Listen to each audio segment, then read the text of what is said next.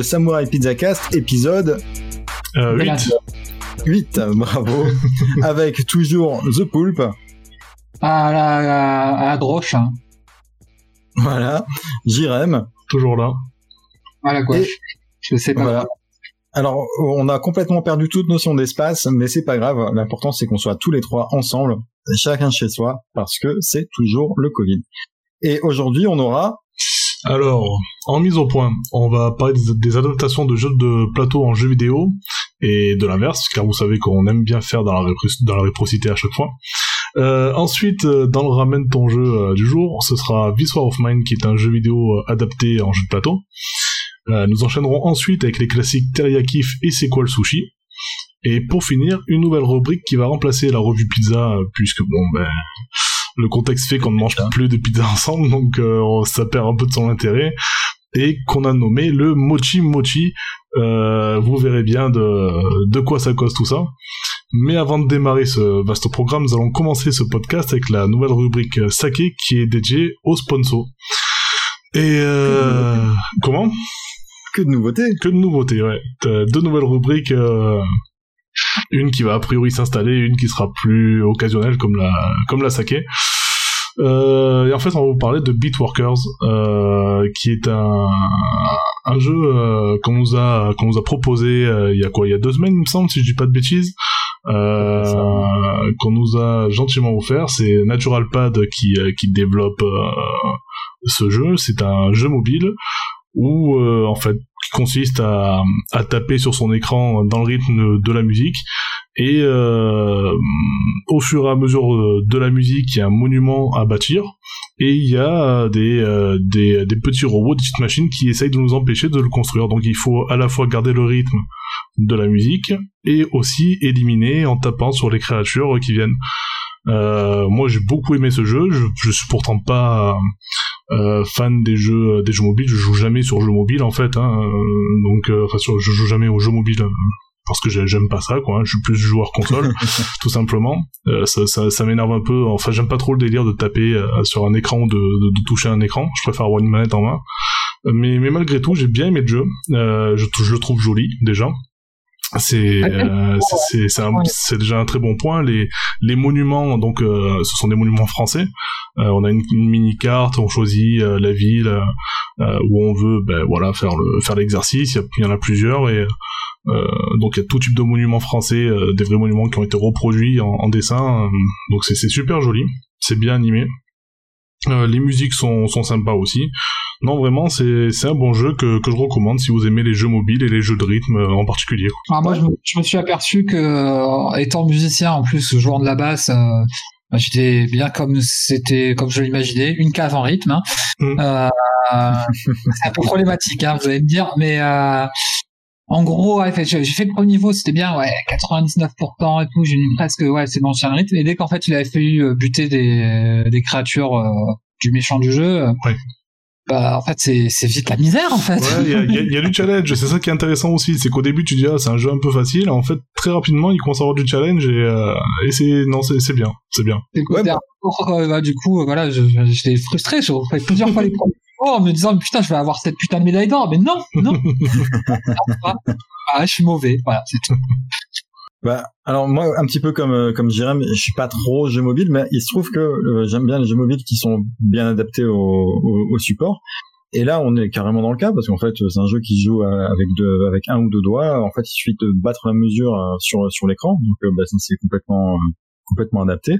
Et effectivement, dès, dès le niveau 2, on a des, des ennemis qui commencent à apparaître sur lesquels il faut tapoter toujours en gardant le rythme.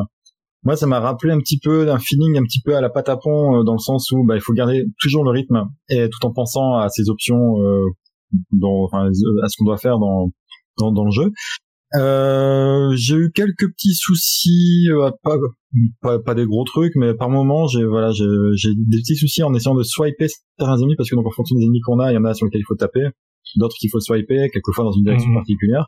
Euh, j'ai des petits soucis là-dessus. Apparemment, j'ai cru voir dans, j'ai pas encore pu tester, mais j'ai cru voir dans le dans le la, la, note de mise à jour que ça avait été corrigé. Donc bon, bah, voilà, bonne nouvelle. Ok. Euh, j'ai eu énormément de soucis pareil avec des, des, histoires. Enfin, c'est une question de rythme, hein, mais avec euh, des ennemis qui nécessitaient qu'on tape à contre-temps sur euh, sur des sur des, des, robots sur sur l'écran. Donc en gros, et à un moment donné, euh, donc on doit toujours garder le, le, le rythme avec euh, avec ses petits doigts. Et il y, a, y, a, des robots sur lesquels, quand on les tape à contre-temps, ils vont déclencher une sorte d'IEM localisé qui va paralyser les robots alentours. Et il y a certains robots qui, enfin certains ennemis, pardon, euh, qui qui nécessitent qu'on fasse ce truc-là. Et ça, ça m'a foutu mais complètement, mais complètement à l'ouest sur. mais il y a, y a des niveaux comme ça où ça se passait super bien j'arrivais à faire deux trois deux, deux trois phases deux, deux trois salves d'ennemis qui arrivaient comme ça. Et il suffit que t'en rates une et c'est fini. Mais du coup c'est assez cool. Moi j'aime j'aime beaucoup les jeux de rythme. Donc euh, j'ai trouvé le j'ai trouvé le concept assez cool. Euh, parce que c'est du coup c'est pas juste un bête jeu, de jeu de rythme où nous le monde de taper en rythme. Mais là il faut aussi euh, ben, il faut aussi un petit peu euh, réfléchir. Parce que mine de rien il faut il faut réfléchir très vite en se disant bon bah là en fait il faut que je je tienne la mesure tout en essayant de euh, d'éclater ces, ces, ennemis qui arrivent euh, mmh, euh, à gauche, à droite, lequel va arriver le plus vite. On a ensuite des bombes à retardement qui arrivent qu'il faut repousser régulièrement jusqu'à ce qu'elles explosent. En les repoussant stratégiquement, on peut enchaîner des ennemis avec. Enfin voilà, je, je trouve qu'il y a pas mal de bonnes idées dans ce jeu et euh, c'est, ça a été très plaisant de le découvrir. Et, voilà, c'est un jeu effectivement que je recommande aussi.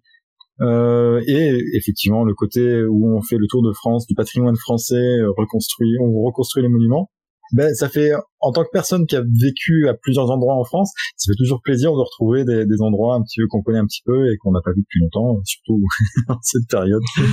et euh, ouais, non, bah écoute, moi j'ai trouvé ça très très bien. Du coup, euh, merci à Natural Pads et merci, merci du coup, comment, je sais pas comment s'appelle euh, l'utilisateur, est-ce qu'on a un nom ou pas Alors euh, c'est Hugo. Voilà. Hugo, bah merci Hugo. C'est ça. Ouais, merci Hugo, ouais, pour, c'est une expérience très sympa, ouais. Mmh. ouais. Et d'ailleurs, si, si jamais on vous a donné envie de jouer à ce jeu, euh, sachez qu'en ce moment, on a, on a un concours sur Twitter où il suffit juste de nous suivre et de suivre euh, Beatworkers, euh, leur page, et de, de retweeter le tweet du concours, ça c'est un classique, rien de plus compliqué. Et en fait, on vous fait gagner 10 exemplaires du jeu, 10 clés. donc c'est sur le Twitter du Samurai Pizzacast, samurai-podcast. Euh, et le concours prend fin le 22 mars, donc il reste encore quelques jours pour participer, tentez votre chance. Il va falloir se dépêcher. c'est ça. Bon, bah écoutez, si vous voulez, on peut enchaîner du coup sur la mise parce que je pense qu'on a tout dit sur ce jeu.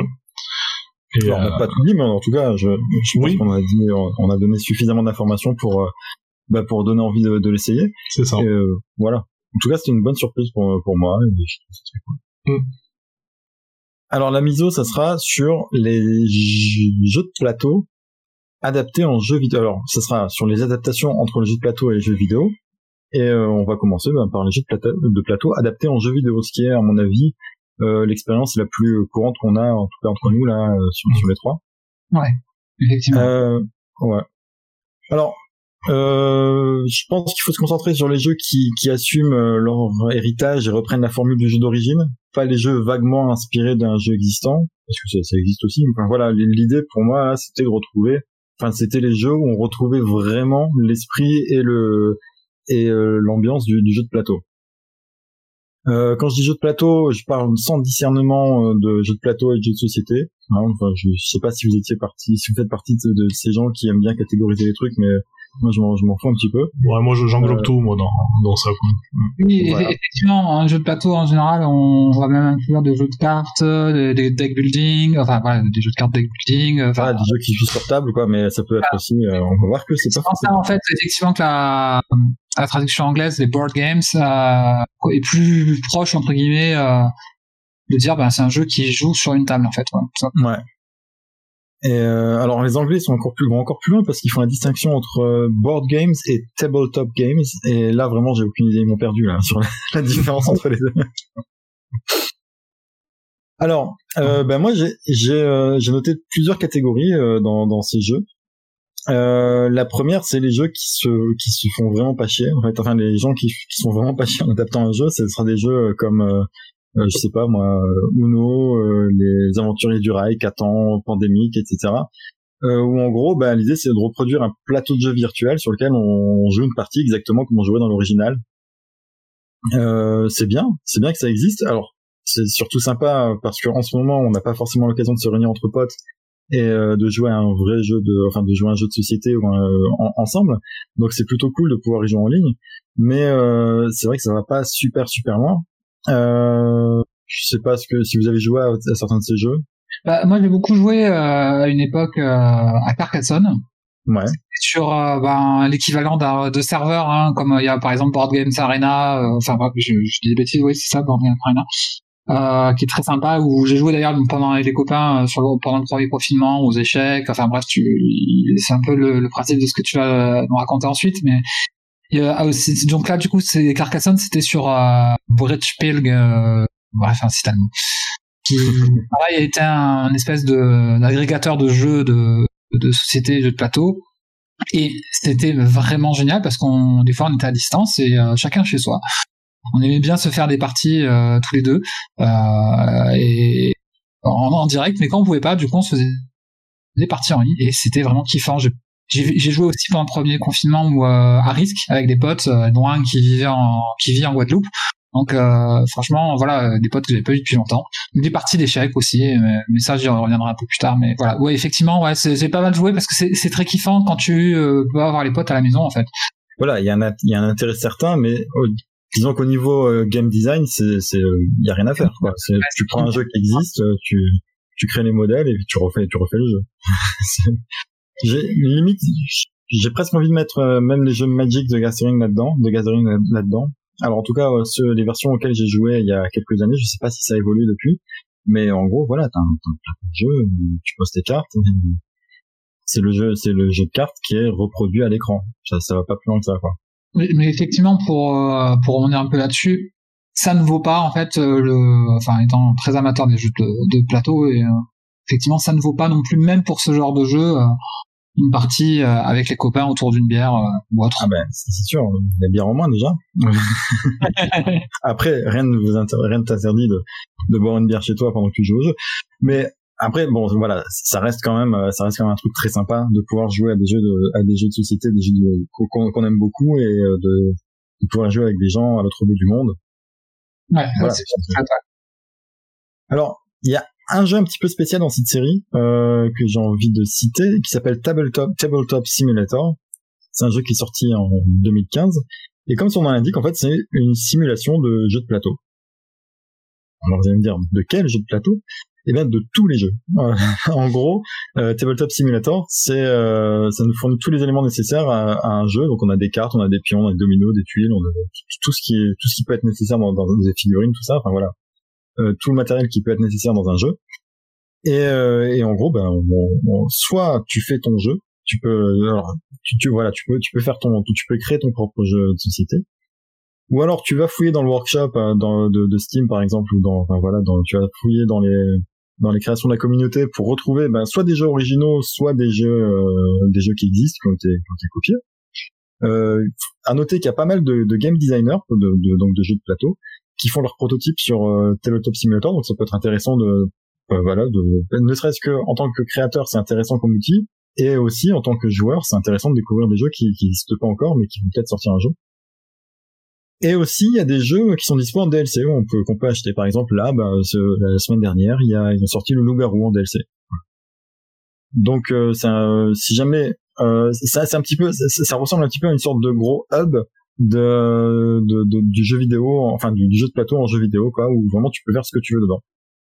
Et euh, tout ça, en fait, bon bah donc c'est c'est accompagné d'une physique réaliste qui te qui te laissera même retourner la table si l'envie t'en prend. Ça, ils ont bien insisté là-dessus euh, sur ce point dans leur com. Hein, c'est marqué partout sur leur site, dans leurs vidéos, on le voit tout le temps.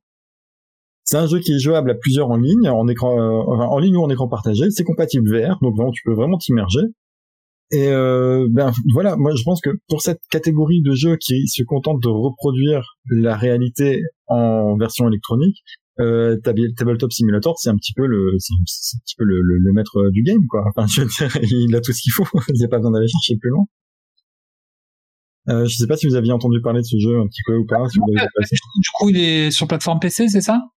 Alors, euh, il est sur, alors il est, il est, sur PC parce que c'est là que c'est là que j'ai essayé. Il est sur Steam. Euh, il me semble qu'il existe d'autres versions parce que j'ai cru voir sur Steam qu'il avait les tags cross-platform, donc il doit être ailleurs. je sais pas où par contre. Mais euh, voilà, bah, écoute, euh, je, vous laisse chercher si ça vous intéresse. En tout cas, si jamais vous avez un jour envie de tenter la, création d'un jeu, parce que là vous avez vraiment tous les outils tous les outils en main. Et si vous avez une idée un petit peu sympa, ou alors simplement décliner un jeu, ou alors décliner un jeu qui existe dans un univers euh, différent, ben c'est, ça, ça, peut être un, un, bon outil pour, pour essayer de, de tester ça. Écoute, c'est très intéressant. Voilà. Alors, un cran au-dessus, on va avoir les jeux qui apportent un petit plus. Et qui, en gros, c'est des jeux qui vont s'inspirer d'un jeu existant, d'un jeu de plateau existant, et qui vont tirer parti des spécificités du, du média électronique pour apporter quelque chose en plus ou adapter les règles. Alors, je pense que euh, l'un des tout premiers exemples de ça, euh, c'était peut-être Battle Chess en 1988 déjà. Est-ce que vous voyez ce que c'est Battle Chess? Hmm, Pas du tout. effectivement, voilà, là, quand tu, tu en parlais en off, euh, c'est un, c'est un jeu en fait que j'ai pas joué, hein, effectivement, mais par contre qui m'a marqué dans mon imaginaire de de joueur d'époque. Enfin, quand j'en ai entendu parler il y a très très très longtemps, en fait, ça, ça ravivait en fait des très très vieux souvenirs Mm. Et euh, effectivement, euh, bah, ouais, c'est c'est le côté, voilà, le petit plus que tu que tu veux tu veux aborder, hein, sur, le côté un peu euh, animation en fait, en quelque sorte. Euh. C'est ça, parce que le, le principe en fait, c'est un jeu d'échecs. Simplement quand tu vas, enfin simplement tu joues avec des pièces qui sont animées, donc tu as des, des, petites animations quand tu vas prendre une autre pièce ou quand une pièce va se déplacer tout simplement. Euh, on va voir la pièce, on va voir le personnage se lever, se déplacer vers la case et éventuellement se battre avec la, la pièce qui va qui va essayer de prendre. C'est un euh, ouais, pardon. Ouais, vas-y, vas-y. C'était un petit côté euh, Harry Potter et euh, je crois que c'est la Chambre des secrets. C'est ça. Check et, et franchement ouais c'est cool. Qui n'a pas rêvé étant gamin Qui n'a pas rêvé Je sais pas parce qu'il y a plein de gens qui jouent pas aux échecs comme moi, mais qui n'a pas rêvé justement que les pièces s'animent et qu'un affrontement soit réel quoi en fait et et ouais, effectivement, c'est ça qui est, qui, est, qui, est, qui est chouette avec Battle Chess, en fait. Qu'est-ce qu'il a inauguré, quoi. Bah, je pense que à peu près la plupart des gens de notre génération ont vu des images de ce jeu euh, dans, dans les médias, euh, que ce soit les magazines ou les, les, les, émissions qui étaient dédiées aux jeux vidéo à l'époque, qui passaient sur les chaînes, les chaînes classiques. Euh, ça, ça rappelle aussi, euh, je sais plus, il y, a ça dans Star Wars, il me semble.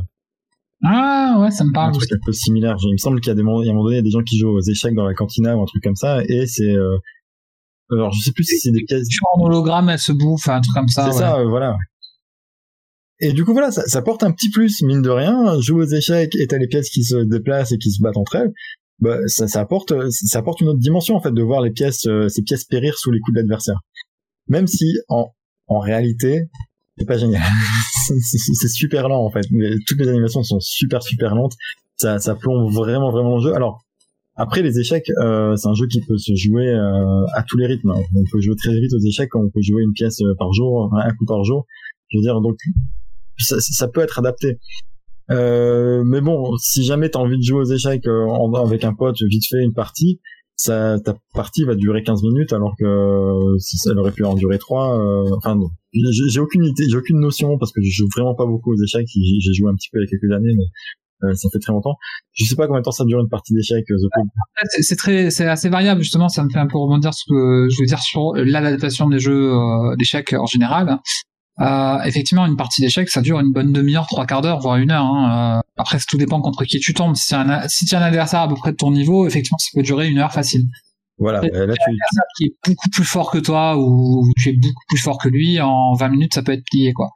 Et, souvent, euh, là, bah, du coup, je me suis remis euh, parce que grâce à un ancien teriyaki, hein, donc le jeu de la dame, hein, je continue à jouer un petit peu. J'ai quand même fait quelques centaines de, enfin une bonne centaine de parties quand même. Bon, j'exagère un peu, peut-être une cinquantaine, mais euh, et effectivement, je trouvais en fait par rapport à l'époque où je jouais pas mal sur PC, qui a une vraie différence autant voilà Chess Ultra qui est un très très beau jeu franchement il y a rien à dire euh, c'est un confort les, les, musiques d'ambiance tout ça c'est c'est très cosy quoi. C'est vraiment très très cosy pour alors sauf la, la, la, pièce où il y a le téléphone portable qui sonne. Ah, ouais, effectivement.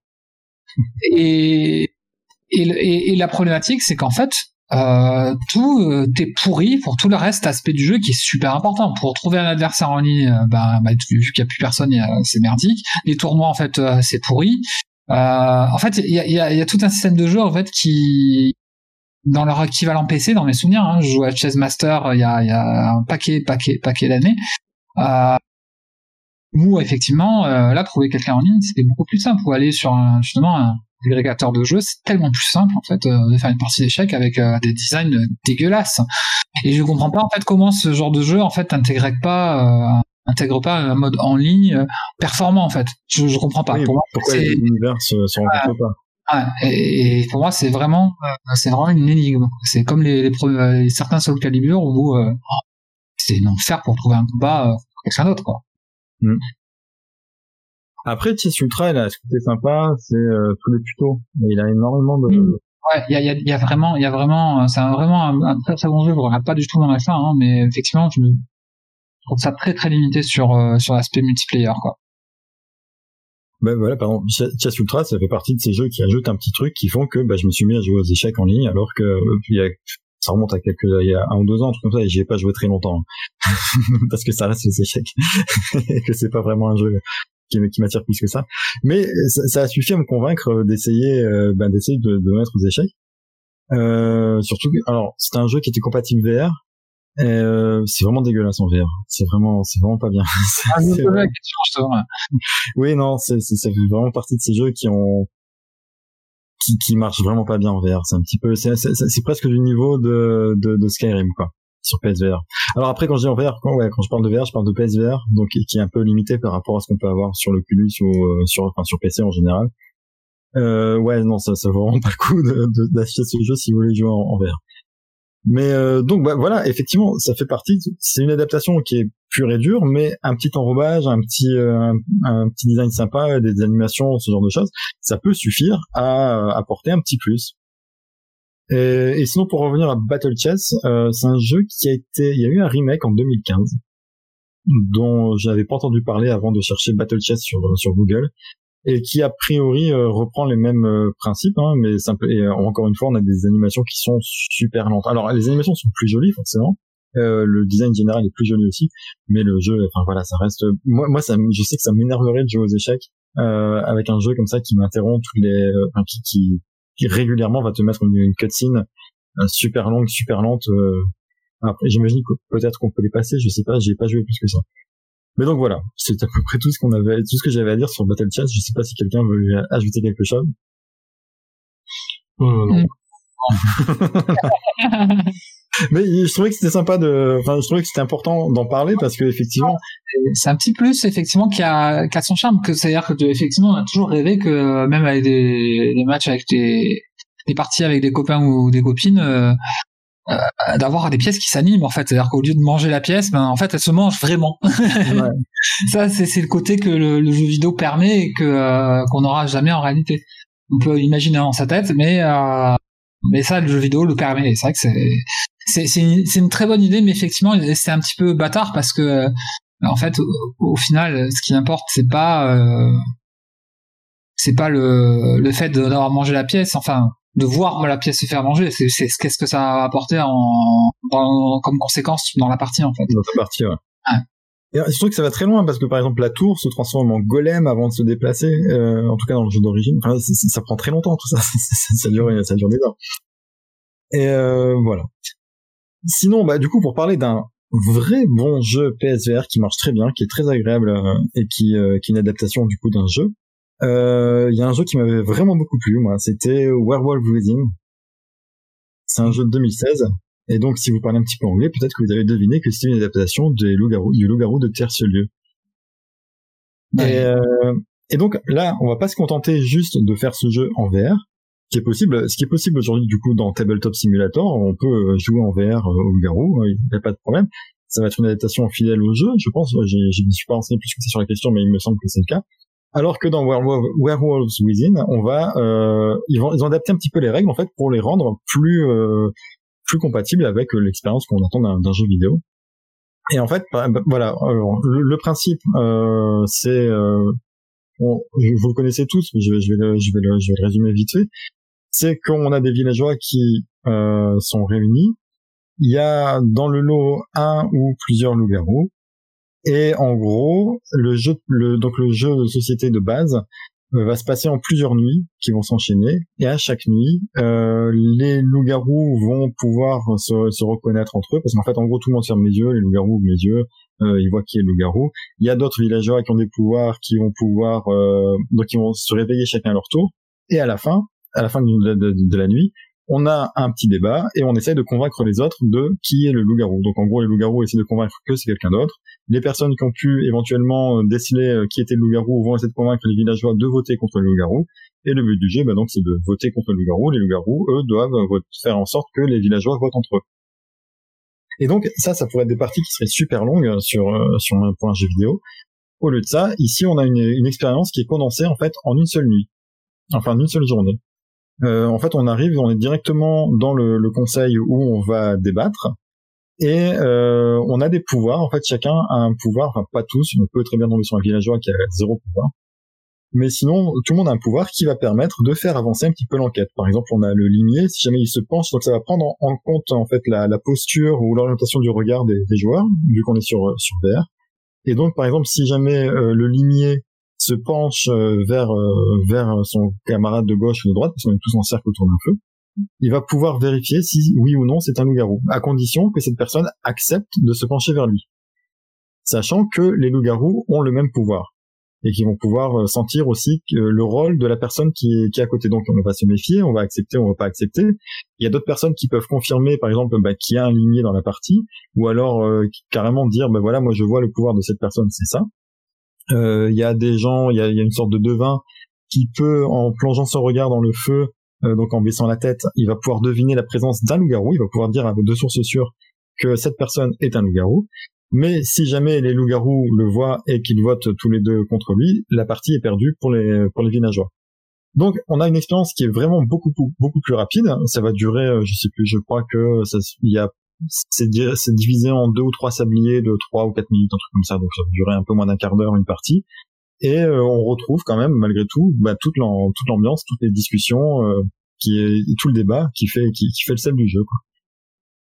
Donc euh, moi, moi pour moi, ça c'est une belle adaptation d'un jeu de société en jeu vidéo parce que on tire vraiment parti des capacités du, du, de ce nouveau média, donc c'est-à-dire ici la VR avec la posture, l'orientation du regard, euh, le fait de pouvoir se parler en direct, d'avoir une localisation des, euh, des, des sons pour dire ben voilà quand j'ai entendu quelqu'un parler chuchoter quelque chose à quelqu'un d'autre ben je sais que ça venait de, de, ma gauche par exemple. Et donc ça marche super bien. C'est un jeu où il y a à peu près 12 personnes qui jouent euh, par semaine. Mais quand on trouve des gens pour y jouer alors il y a des groupes qui s'organisent etc sur, sur Facebook dans les groupes euh, dans les groupes PlayStation, euh, par exemple sur sur sur, sur PS4. Euh, et on peut jouer aussi avec des gens sur PC. Enfin voilà, mais malgré ça, il y a vraiment très peu de gens qui y jouent. Mais sur, sur, sur le concept, en tout cas, c'est super intéressant. C'est très c'est très marrant. J'ai passé des nuits complètes à jouer à ce jeu il y a quelques années. Et je regrette pas du tout d'avoir même même si c'est difficile de trouver des joueurs en fait quand on en trouve on s'éclate vraiment c'est vraiment très très bien. Tu as, tu as joué tu as joué, Jérém, du coup, à ce jeu-là dans, dans ta vie, pas War, War of Within, mais... Euh, je, pense que tous les jeux euh, dont vous allez parler dans ce sujet, c'est le seul euh, auquel j'ai joué, ouais. Euh, j'ai joué bah, justement chez, chez Ultra Chili il m'avait invité un soir chez lui à, tester la VR parce que je suis, je suis très très réfractaire à la, à la VR. Il a plusieurs fois essayé de me convaincre euh, d'investir, je sais plus, 300 euros, c'est ça? Ouais, à peu près. Ouais. À peu près dans, dans la VR et il a voulu me convaincre avec ce jeu. C'est vrai que le jeu était plaisant. Euh, bon, ça m'a pas convaincu de mettre 300 euros dans une VR juste pour ce jeu, mais euh, mais ouais, non, le jeu était sympa. Je, j'aime bien les jeux de plateau euh, ou les jeux de société. Et le jeu du loup-garou, c'est un jeu auquel j'ai beaucoup joué euh, en soirée. Et j'y ai retrouvé, c'est vrai, les, les sensations. Alors arrête-moi, hein, Ultra Chili, si je, dis, si je dis une connerie. Il me semble que dans le jeu, euh, on entend les joueurs chuchoter quand ils se penchent les uns sur les autres. Enfin, alors non, en fait si jamais les deux, les deux joueurs se penchent l'un vers l'autre, hmm. tu peux pas entendre ce qu'ils disent. Alors oui, mais tu entends un bruit de chuchotement ou quelque chose comme ça, Un bruit de chuchotement, ouais, voilà. Donc tu sais qu'il y a des gens qui chuchotent. Euh, Donc il y, a, il y a ce côté-là qui, qui te donne vraiment l'impression de, enfin, tu te sens vraiment pas seul, quoi. Le, Là, pour le coup, la VR, euh, l'immersion de la VR, euh, elle aide vraiment beaucoup, quoi. Elle, elle marche super bien. Et euh... Oui, t'as le micro qui est forcé, t'es, t'es obligé d'utiliser le micro. Enfin, Oui, oui, bien sûr. Oui. Exactement.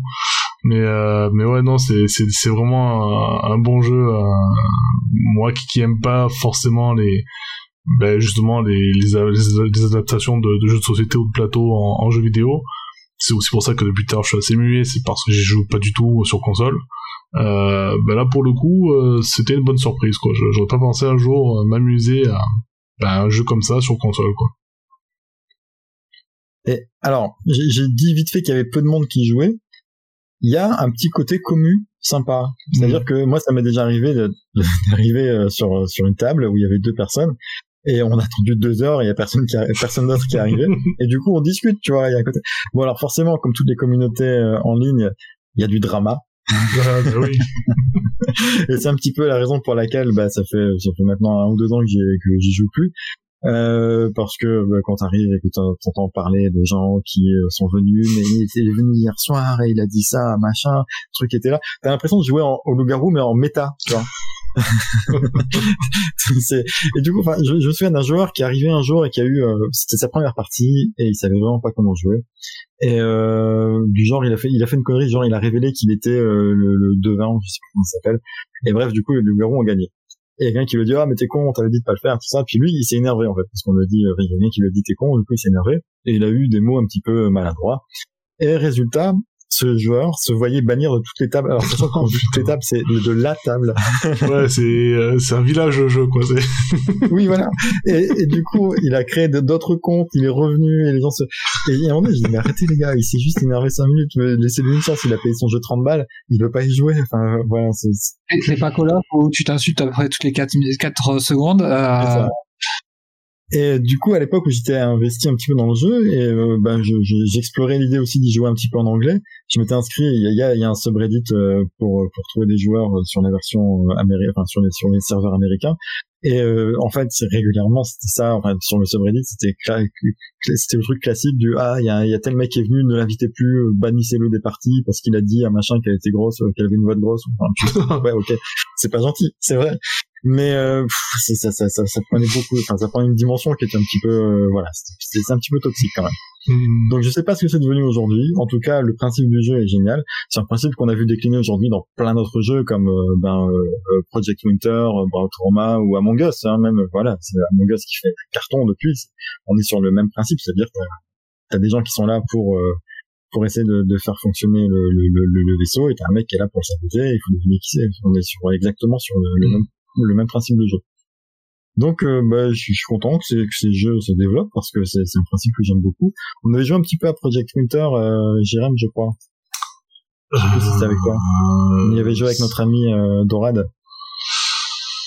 Euh, attends, notre ami Dorad, Project Winter. Ah, alors vous y avez joué, mais euh, oui, sans, sans moi, ça, moi, je, toi pas, j'avais pas pu le prendre. euh, mais oui, je, Ah, merde, du coup, je, je vois bien le jeu, mais j'avais pas pu le prendre.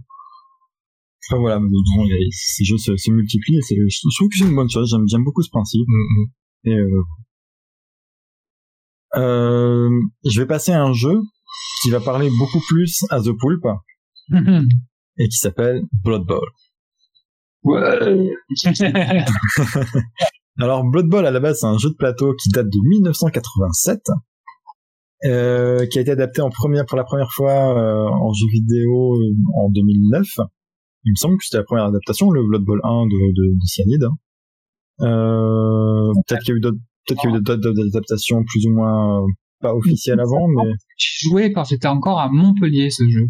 Et Montpellier, je suis parti, j'en suis parti en 2006. Ah. Ah, Alors, donc que- le premier Blood Bowl est beaucoup plus ancien que ça. Quoi. Mais je me trompe peut-être. hein. J'ai joué sur PC euh, il y, a, y a très très longtemps, hein, mais euh, peut-être que j'ai une connerie, c'est possible, ça m'arrive, ce sont des choses euh, qui, qui arrivent. on va essayer en, en, en direct. Mais effectivement, je vois euh, Blood Bowl en 95, hein, la première adaptation. Ah carrément. Et Ah, ouais, Chaos League est sorti en 2004 en fait, qui est inspiré de librement inspiré de Blood Bowl. D'accord. Ouais, effectivement, la, la version, euh, moi j'ai joué à cette première version. euh, du coup, je crois que c'était un Chaos League parce que Et, voilà, avant, c'était un jeu qui ne correspondait pas véritablement euh, au jeu de plateau dans ses mécaniques de gameplay. C'est-à-dire que du coup, c'était très particulier. Euh, ça restait du football, mais euh, voilà, il n'y avait pas ce côté euh, entre guillemets tactical où tu jouais nombre de cases, etc. C'était beaucoup plus action en fait. Dans mes souvenirs, hein, j'avais. D'accord. Ouais. Donc voilà. Mais effectivement, la version 2009, effectivement, c'est enfin, c'est le vrai jeu qui sort en fait. C'est le vrai jeu de Blood Bowl, ouais. Du coup, Cyanide, qui est un studio parisien, donc Cocorico, euh, alors Blood Bowl, en fait voilà, j'ai un peu contredire ce que j'ai dit juste avant, mais Blood Bowl, le simple fait de pouvoir jouer en ligne, c'est un vrai vrai avantage qui va au-delà du pratique. Parce que trouver un autre joueur de Blood Bowl dans la nature, c'est compliqué. Ouais. C'est pas un jeu qu'on peut expliquer en 5 minutes. Euh, c'est pas un jeu qu'on peut lancer pendant une soirée parce que c'est du 1 contre 1 et c'est des parties qui peuvent qui durent longtemps, qui durent entre 1 à 3 heures donc c'est clairement c'est un truc il faut enfin il faut faut avoir soit des amis qui y jouent et à ce moment-là tu es très chanceux ou alors sinon ils jouent en ligne c'est absolument euh, indispensable quoi. Tu, tu nous expliques un petit peu le, le principe euh, The Pool? Oui, alors effectivement euh, c'est très inspiré du football américain hein, euh, et c'est basé sur l'univers de Warhammer donc les, les spécialistes du jeu de rôle ou, euh, ou du jeu avec les figurines du coup euh, s'y reconnaîtront, s'y retrouveront aisément dans les références notamment. Et euh, en fait, bah, ça se joue comme du football américain avec deux principes, c'est quand même de fracasser, taper l'adversaire et poser des questions ensuite. Euh, mais on a quand même tout le système euh, le système classique euh, de passe, etc. Et ça se joue en gros entre deux catégories euh, les bâches, ceux qui tapent, et les agiles, ceux qui font des esquives et qui se balancent des, des longues bombes qui traversent tout le terrain pour aller marquer des touchdowns ou des esquives. parfois ramasser la balle. Ouais. Mais pas toujours. Bah, en gros, si tu as une équipe de morts-vivants, ça devient très compliqué. effectivement, si tu as un elfe, ah bah ouais, du coup c'est c'est pas la même en fait. Mais après tes armures elles tiennent pas. Moi je joue par exemple beaucoup les Amazones et en gros elles ont très très peu d'armure. Euh, mais par contre euh, elles ont esquivé. Donc euh, voilà, ça ça compense en fait. Du coup c'est plus facile pour euh, échapper aux adversaires dans les dans les blocages. C'est plus facile. Donc le but du jeu c'est quand même de, de marquer des touchdowns, mais si tu élimines l'équipe, ça devient beaucoup plus facile. J'ai déjà fini des matchs où j'ai plus qu'une Amazon sur le terrain. Et tu prends, tu prends beaucoup plus d'XP aussi. Voilà. Et tous, les, personnages ont des stats. Donc selon leur position sur le terrain, ils vont avoir des stats qui vont être plus ou moins euh, euh, ben, offensives ou au contraire de l'agilité qui vont permettre de ramasser les balles, de faire des passes et esquiver. Ce que tu voilà, donc c'est le nombre de cases qu'ils peuvent parcourir, de, de la force, c'est le nombre de, Parce que oui, cases qu'ils peuvent avoir par, en comparaison. Euh, c'est du, ouais, c'est du case par case. Hein, le, le, terrain est divisé en, en cases. On a euh, ils ont aussi des, des, des, des habilités euh, spéciales ah. qui vont voilà qui vont varier. Et en gros chaque équipe chaque race en fait a, va, va être plus ou moins orientée dans un dans un sens ou dans l'autre. Par exemple les nains sont indestructibles. Ah oui c'est c'est euh, celui qui arrive à sortir toute une équipe de nains il n'est pas encore né. Et euh, d'ailleurs mon prochain match ça sera contre des nains. Avec mes pop Amazon je prends déjà peur euh, mais voilà, du coup, effectivement, il y a, c'est un jeu qui propose des variations tactiques assez incroyables. Sauf que, euh, effectivement, je crois que j'en ai déjà parlé. Euh, le jeu est, est cheaté, quoi. Enfin, effectivement, ils ont décidé de cheater le jeu. Euh, ils ont mis ça sous le couvert de, du dieu NFL, hein, euh, qui chapeaute le, le, le dieu de l'aléatoire, quoi. Mais du coup, c'est cheaté, c'est cheaté. Des elfes qui ratent des esquives deux ou plus euh, dix fois par match, ce n'est pas possible. Eh ben, le jeu, il te le fait.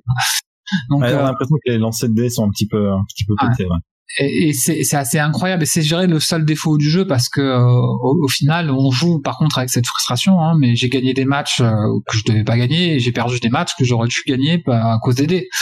Euh, qui sont, ouais, qui sont vraiment un problème on perd énormément en, stratégie du coup et parce qu'en fait l'aléatoire a vraiment une part vraiment trop importante dans, dans, dans le jeu pour que ce soit mais qu'on n'aurait pas dans la situation réelle parce que j'ai joué à la première version de Blue Ball, j'ai joué aussi à la V2, donc j'ai vraiment un très très vieux joueur de Blue Ball euh, plateau. À l'époque, il n'y avait même pas les figurines.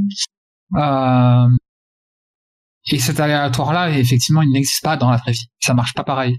On, avait la chance d'avoir des copains voisins, on avait tous une équipe, donc du coup, on faisait vraiment des, des tournois, on avait fait quasiment une ligue.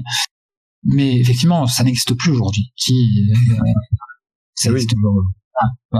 Alors peut-être que ça va revenir parce que là, on a un nouveau Blood Bowl qui sort cet été, donc le Blood Bowl 3. Ouais, qui est sorti en jeu de plateau là déjà. C'est D'accord. Il est sorti en plateau. Ouais. Je suis pas sûr à 100%, je mettrai pas ma main coupée, mais euh, voilà. Mais effectivement, le jeu vidéo euh, est très attendu en tout cas. Et comme le jeu de société est l'ami, le meilleur ami du confinement, peut-être qu'on va avoir des Blood Bowlers qui vont qui vont naître euh, parmi nos connaissances et qu'on va pouvoir faire des vraies parties de Blood Bowl en présentiel. Ah. c'est. Et alors, moi, moi, je suis très content parce que le Blood Bowl 3, il va sortir aussi sur Switch. Hmm. Voilà. Et a priori, Cyanide aurait confirmé du cross-platform ah. entre toutes les plateformes. Donc, c'est-à-dire PC, euh, PlayStation, euh, PS4, Xbox One, Switch. Euh, enfin voilà, c'est. Ça pourrait être vraiment vraiment super. Je fais une petite dédicace à la LVM encore une fois, à la Ligue du Vieux Monde. effectivement, il y a un aspect communautaire qui est absolument incroyable dans ce jeu aussi. C'est bah, du coup il y a une super ambiance. Effectivement, c'est des, des, joueurs qui ont à peu près nos âges. Hein. Euh, ouais, ça va de la trentaine à la cinquantaine en gros quoi. Et euh, et, et, franchement, il y a, y a beaucoup moins de drama queen, pas drama queen, en fait. Euh, effectivement, ça peut arriver qu'il y ait des petits écharpements sur euh, sur le chat du PSN, mais euh, sur le forum. Mais du coup, voilà, ça s'organise de manière très très fluide. Euh, on rigole ensemble. Si on pouvait boire des bières ensemble, on le ferait, quoi. Donc il y avait il y a vraiment un très très bon esprit, notamment chez la LVM, chez qui je joue depuis trois saisons, la quatrième que ouais, c'est un, un jeu qui apporte une vraie plus-value sur l'aspect euh, jeu vidéo parce que pour avoir vécu les deux euh, depuis long, très longtemps, je c'est un, un, vrai régal de jouer à ce jeu malgré euh, l'aléatoire. Ouais. Bah oui, parce qu'en dehors de ça, t'as as un vrai habillage, t'as des scènes d'intro, t'as des commentaires. Mm. Euh, qui peuvent être saoulants parce que les mêmes commentaires reviennent assez souvent, mais qui sont quand même sympas. T'as un mode campagne, euh, t'as as la résolution de tes lancers qui est détaillée dans une fenêtre. Enfin, je veux dire, voilà, t'as as plein de t'as as un certain confort par rapport à une version euh, version plateau. Et euh, et euh, puis voilà, c'est très plaisant. Alors, c'est pas le plus beau jeu du monde, hein. Mm. Euh, mais et malgré ça, il a il subit quelques ralentissements euh, assez régulièrement. Enfin, je sais pas si ça arrive encore. Ça fait longtemps que j'y ai pas joué, moi. Non, il y, a plus vraiment de problème de de ce niveau-là, de cet endroit-là. D'accord. Bon après voilà, le jeu a 6 ans donc euh, j'espère que ça a été corrigé depuis. donc le, enfin le 2, enfin le, dernier en date donc le 2 a 6 ah, ans. Le 2 effectivement depuis tout à l'heure euh, plus ouais. Et donc ouais, du coup j'attends avec impatience Blood Bowl 3 et alors même si je t'avais promis que qu'on ferait des parties sur Blood Bowl 2, je me suis jamais remis, mais sur Blood Bowl 3, Blood Bowl 3 pardon, je t'attends avec impatience, on va on va se faire ça. Tu, et, et, promis hein, euh, je vous en ai parlé off, je me dis que très bien que je Twitch un match de Blood Bowl pour euh, faire découvrir un petit peu le jeu à, à nos éditeurs et nos auditrices. Euh, ouais, carrément. Ouais, ça ça pourrait être très très chouette ouais. Ouais, surtout que c'est un jeu qui est, qui est malgré tout assez peu connu, en dehors de des gens qui, ben, qui ont entendu parler un jour du, du de plateau, quoi. Et, ou alors des fans de, de Warhammer. Mm. D'ailleurs, euh, en parlant de ça, c'est clairement pas Blood Bowl, c'est clairement pas le seul jeu Warhammer à avoir été adapté en jeu vidéo. Hein, il, y en a, il y en a eu plein. Euh, il y a notamment euh, Shadespire, euh, Special Tactics. Il y a Mordheim qui était qui était sympa. Ah, même joue beaucoup à Mordheim aussi. Il y a beaucoup de joueurs qui qui sont qui font des des campagnes, enfin des, des trucs en commun aussi sur Mordheim. Ouais. Voilà, et c'est des jeux qui vont plus ou moins du coup calquer le jeu d'origine. Il y en a qui vont carrément présenter le plateau, les cartes, d'autres qui vont avoir un environnement 3D, bah, notamment Mordheim où tu te déplaces un petit peu librement. Et euh, bah, ne serait-ce que le, le simple fait d'avoir sur ces jeux de pouvoir y jouer en solo quand on veut, sans avoir à transporter sa caisse de figurines chez un pote, c'est très cool mmh. aussi. Ouais, carrément. Il y a aussi, je, je tenais un peu le, c'est moi le frangin qui me l'a rappelé, et puis en plus j'ai mon pote euh, Ram qui, euh, donc je ferai la première dédicace parce que c'est pas sera pas la seule de la soirée pour euh, pour lui. Euh, du coup effectivement euh, qui était le localisateur sur Necromunda en fait et qui apparemment était un très bon jeu malgré ses défauts qui est sorti cette année je crois enfin l'année dernière du coup en milieu d'année dernière qui est un peu la dernière adaptation de du jeu de plateau dans et qui était pour le coup ils ont mis vraiment beaucoup beaucoup dedans en fait hein, d'argent en fait mais je pense qu'il était très très attendu aussi comme jeu. Mais j'ai pas encore essayé mais je, je, ça me chauffe bien le jour où il sera un petit peu un petit peu moins cher quoi. Bah, tu nous en parleras à cette occasion. Euh, voilà, j'avais envie de parler d'un dernier truc dans cette dans cette partie de, de jeu qui apporte un petit truc en plus hein, dans leur version jeu vidéo. Vite fait, parce qu'on peut pas, même si c'est pas vraiment du jeu de plateau, on est plus sur du, du RPG. Euh, les adaptations de Dungeons and Dragons, il y en a eu des milliards, donc on pouvait pas ne pas en parler. Euh, que ce soit euh, Neverwinter Nights, Baldur's Gate, euh, Planescape Torment, euh, enfin, voilà, on a on, on a le choix. Euh, D'ailleurs, là, on attend euh, Baldur's Gate 3 et euh, Dungeons and Dragons, euh, Dungeons and Dungeons, oh là là, and Dragons Dark Alli- Alliance. Euh, ben, généralement, ces jeux, ben, vont tomber très très loin du jeu d'origine parce que ben, même si on a du RPG en jeu vidéo, le RPG en jeu vidéo et le RPG euh, sur table, c'est très différent par principe, quoi, ne serait-ce que par les contraintes apportées par le, le- le jeu vidéo. Mais, Je et, là, et, et là, j'y mettrais un tout petit, euh, mais vraiment tout Ouais. petit. Euh, après, ça m'a marqué parce que du coup, euh, bizarrement, je jouais à pas mal de jeux de rôle, mais j'ai jamais joué à Donjons et Dragons vraiment. En fait, jamais fait de campagne. Euh, et en fait, j'ai appris euh, au moment où je jouais à Baldur's Gate, notamment le 2, ben en fait, ça reprend exactement euh, certaines règles de combat en fait. C'est-à-dire euh, tout, toute la mécanique en fait de euh, euh, de, compé- de compétences, de stats de base, c'est-à-dire euh, la, la force, l'agilité, le charisme, etc. En fait, tout le système de règles est basé sur Donjons et Dragons. Le G pour G, c'est même. Euh, les G de, de, de D, en fait, c'est les mêmes. C'est- une adaptation de ce point de vue-là qui est absolument extraordinaire parce qu'elle reprend les mêmes règles. Après, effectivement, euh, je suis tout à fait d'accord avec toi, c'est foncièrement très différent en termes d'approche. Mais c'est- Ouais. je trouvais que ça assez extraordinaire qu'ils arrivent à, à adapter en fait entre guillemets euh, la mécanique de game, une certaine partie de la mécanique de gameplay en fait euh, du jeu de rôle de base. Quoi. Mais voilà, mais tu, tu peux pas dire, je ramasse euh, une pièce par terre, je la jette dans l'œil de mon adversaire et, euh, enfin, tu vois ce que je veux dire, tu peux pas improviser. euh, tu- C'est pas limité, mais on est, euh, c'est c'est simplement d'avoir repris entre guillemets euh, le système ne serait-ce que 2D. En fait, c'est c'est c'est juste déjà assez assez extraordinaire de mon point de vue. Mm. Mais effectivement, on est on est vraiment dans deux deux choses très très différentes. ouais. Voilà. Sauf que il y a un jeu. Alors du coup, c'est pas une adaptation, mais juste, je voulais en parler quand même. Il y a un jeu qui essaye de faire ça. C'est-à-dire, c'est un jeu où tu as une liberté totale. Et euh, c'est euh, l'ordinateur, enfin c'est le, le, le- jeu qui fait le, le maître de jeu, qui s'appelle AI Dungeons, qui est sorti euh, fin de 2019, un truc comme ça. Je sais pas si vous l'avez vu passer celui-là. J'avais euh, j'avais dû poster une ou deux, un ou deux screens quand il, quand, quand il était en bêta, je crois. Euh, alors, en gros, c'est, t'arrives dans un jeu, tu choisis un, prompt de base, qui est genre, je sais pas, je suis un chevalier qui doit aller délivrer une princesse. Et donc là, ça te met dans un setting qui dit, vous êtes un chevalier qui doit aller délivrer une princesse, devant vous, il y a, euh, je sais pas, un marchand. Et en fait, bah, tu tapes ton texte, et le jeu va continuer le scénario en fonction de ce que tu as tapé. Donc là, tu peux te permettre de faire vraiment ce que tu veux, comme dans un RPG. C'est-à-dire, tu peux vraiment dire, euh, enfin, comme dans un jeu de rôle euh, en, en, en réel, quoi. Tu peux, tu peux te tenter, dire, bon bah le marchand, je sais pas, je le pousse dans la boue, je vole son sac, par exemple. Et le jeu va réagir en fonction de ça, en fonction de ce que tu vas dire, et va te, va te faire une résolution de ça. ah ouais, intéressant. alors, je me suis pas renseigné plus que ça sur la façon dont c'est généré, s'il y avait des scripts, s'il y avait des endroits où c'était scripté ou pas. Mais il s'est passé un truc. C'est qu'à un moment donné, euh, on m'a dit il faut aller tuer un dragon. Et pour tuer le dragon, donc je me suis renseigné au sorcier du village. Il m'a dit ah mais il te faut une arme légendaire. Du coup j'ai dit où est-ce que je peux aller trouver une arme légendaire? Il m'a dit il va voir un nain. Du coup je me suis dirigé vers la taverne la plus proche, en disant allez à la taverne tout simplement. Euh, je suis rentré à la taverne et j'ai mis chercher un nain et j'ai trouvé un nain. Donc je suis parti lui parler. je lui ai dit, euh, est-ce que tu sais Fabrice, est-ce que tu as une arme légendaire? Il m'a dit oui. Et il m'a dit, est-ce que tu veux la voir? Et là j'ai dit bah oui.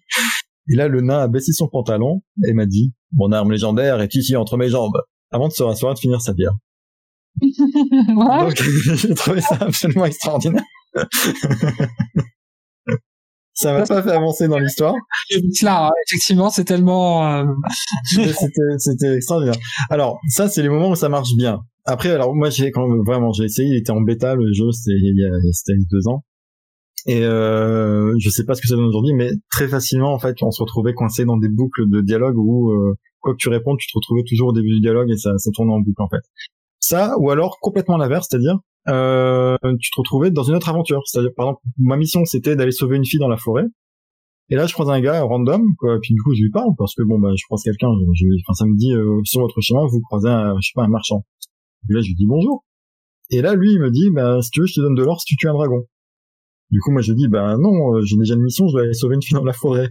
Et là, il me dit, cette fille est morte, ta mission est terminée, viens m'aider à tuer le dragon. Et là, donc, tu pars dans ton aventure, c'est d'aller tuer un dragon.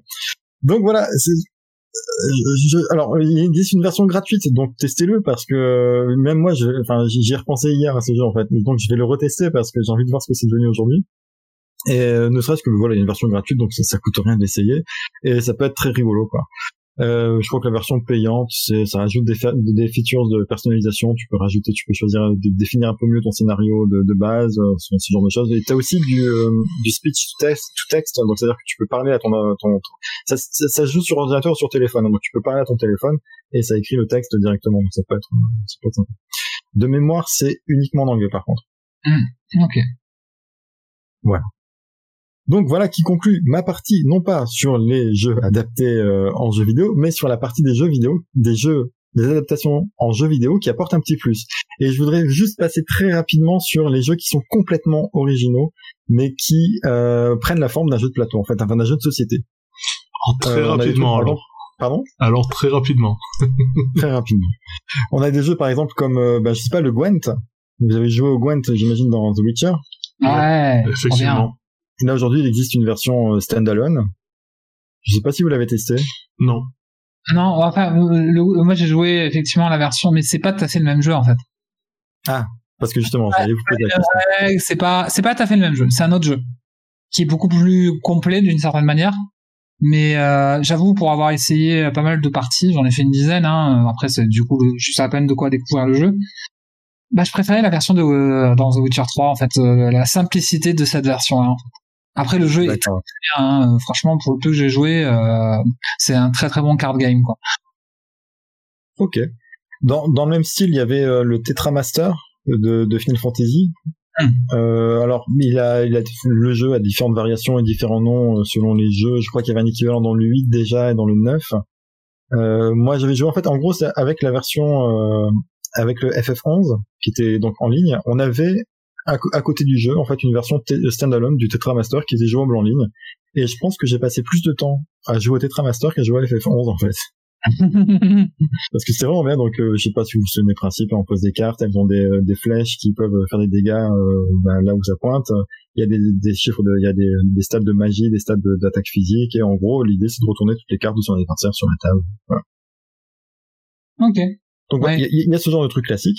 Il y a un jeu euh, que j'ad- que j'adore, auquel j'ai pas trop eu l'occasion de jouer, je l'ai ce jeu, mais euh, il, me faut des gens et j'ai rarement des gens qui sont motivés pour y jouer, qui s'appelle Keep Talking and Nobody Explodes. Je sais pas si vous avez entendu parler de ce jeu, c'est un jeu qui date de 2015, hein, qui avait été présenté à l'Independent Independent Game Festival de 2015, qui avait raflé la mention honorable dans la catégorie Excellence in Game Design. En gros, l'idée c'est, euh, vous êtes un démineur, vous devez déminer, vous devez euh, arrêter une bombe en fait.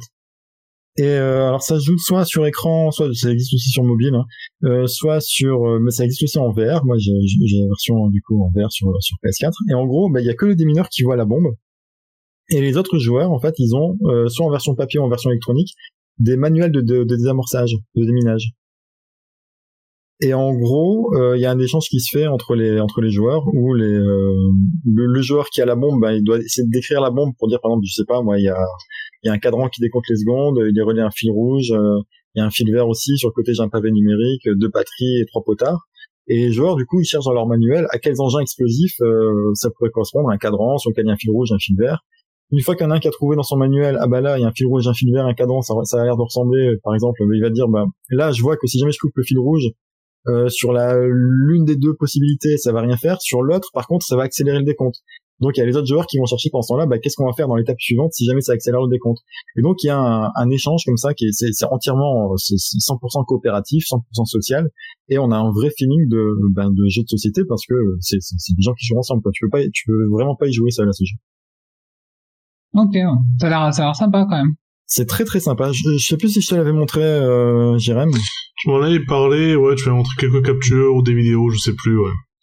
Ouais, ben, je vous inviterai à y jouer chez moi euh, le jour où la crise du Covid sera passée, c'est-à-dire vers euh, 2026.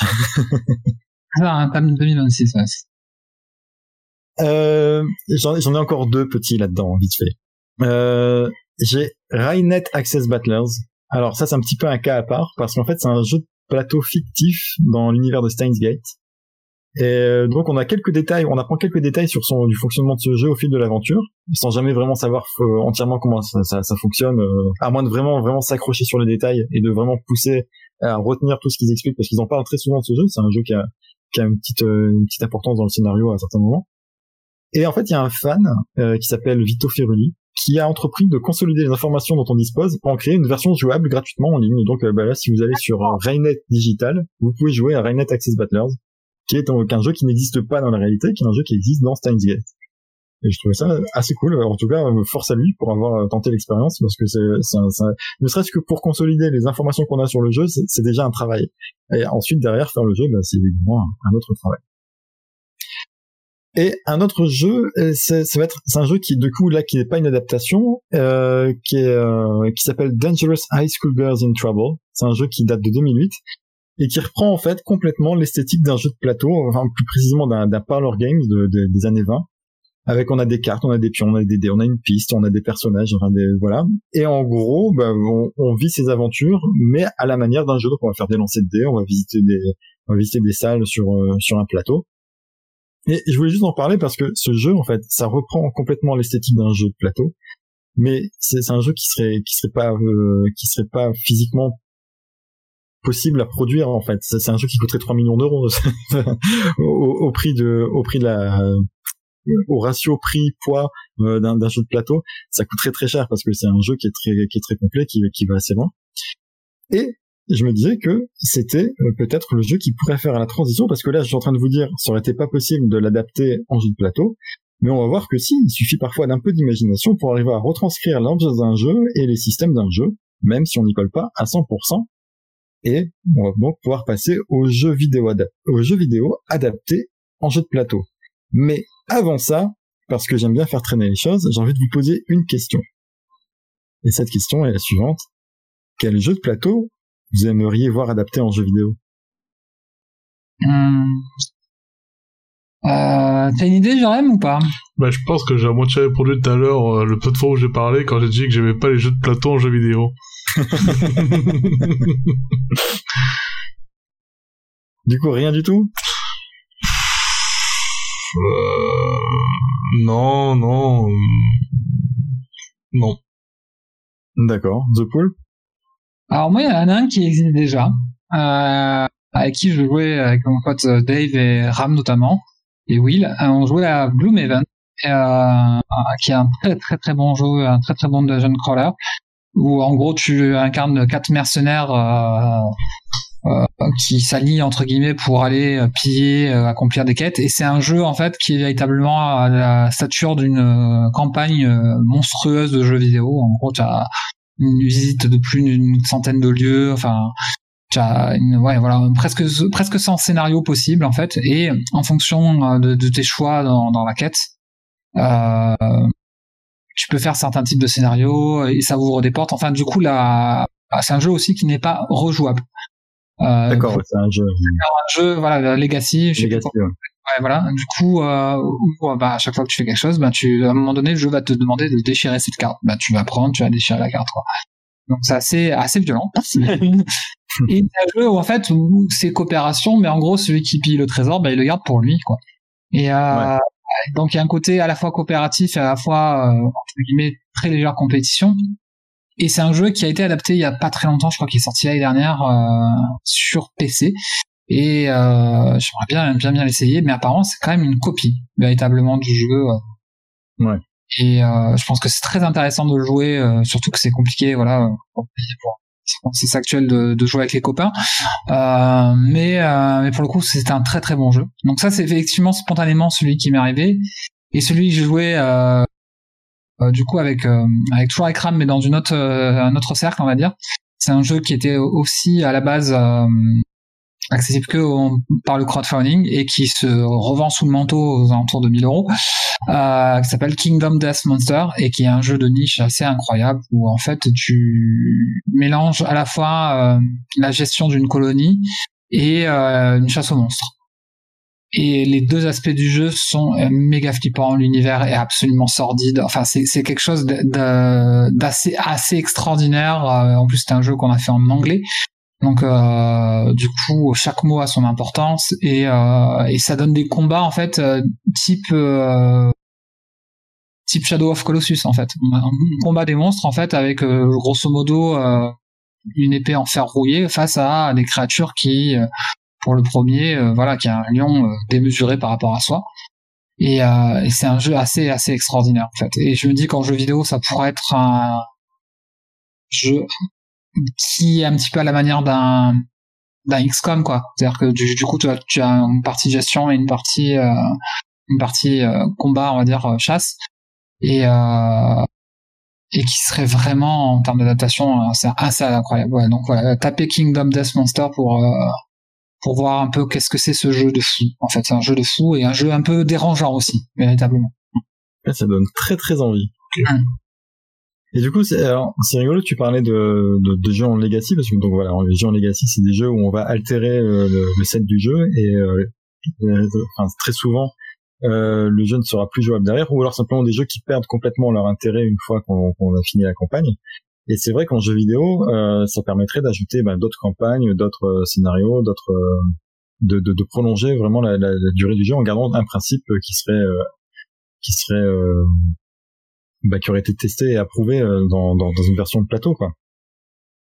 Mais après, est-ce que ça, est-ce que c'est pas se tirer une balle dans le pied euh, de, de la part d'un éditeur de jeu de se dire bah là j'ai le choix entre vendre un jeu à 76 euros et je sais que je vais pas en vendre beaucoup ou alors euh, faire un jeu que je vais vendre 40 euros derrière et euh, enfin je sais tu vois ce que je veux dire économiquement il y a quand même un, un, un, un coût de développement et bah, par rapport à du jeu vidéo par rapport au jeu de plateau Legacy, euh, c'est qu'un jeu comme Gloomhaven, effectivement, euh, rien ne t'empêche de créer une nouvelle partie. Enfin, j'imagine hein, que ça marche comme ça. Il n'est pas Legacy du coup le jeu vidéo. C'est ça, ça, tu n'altères pas le jeu vidéo en y.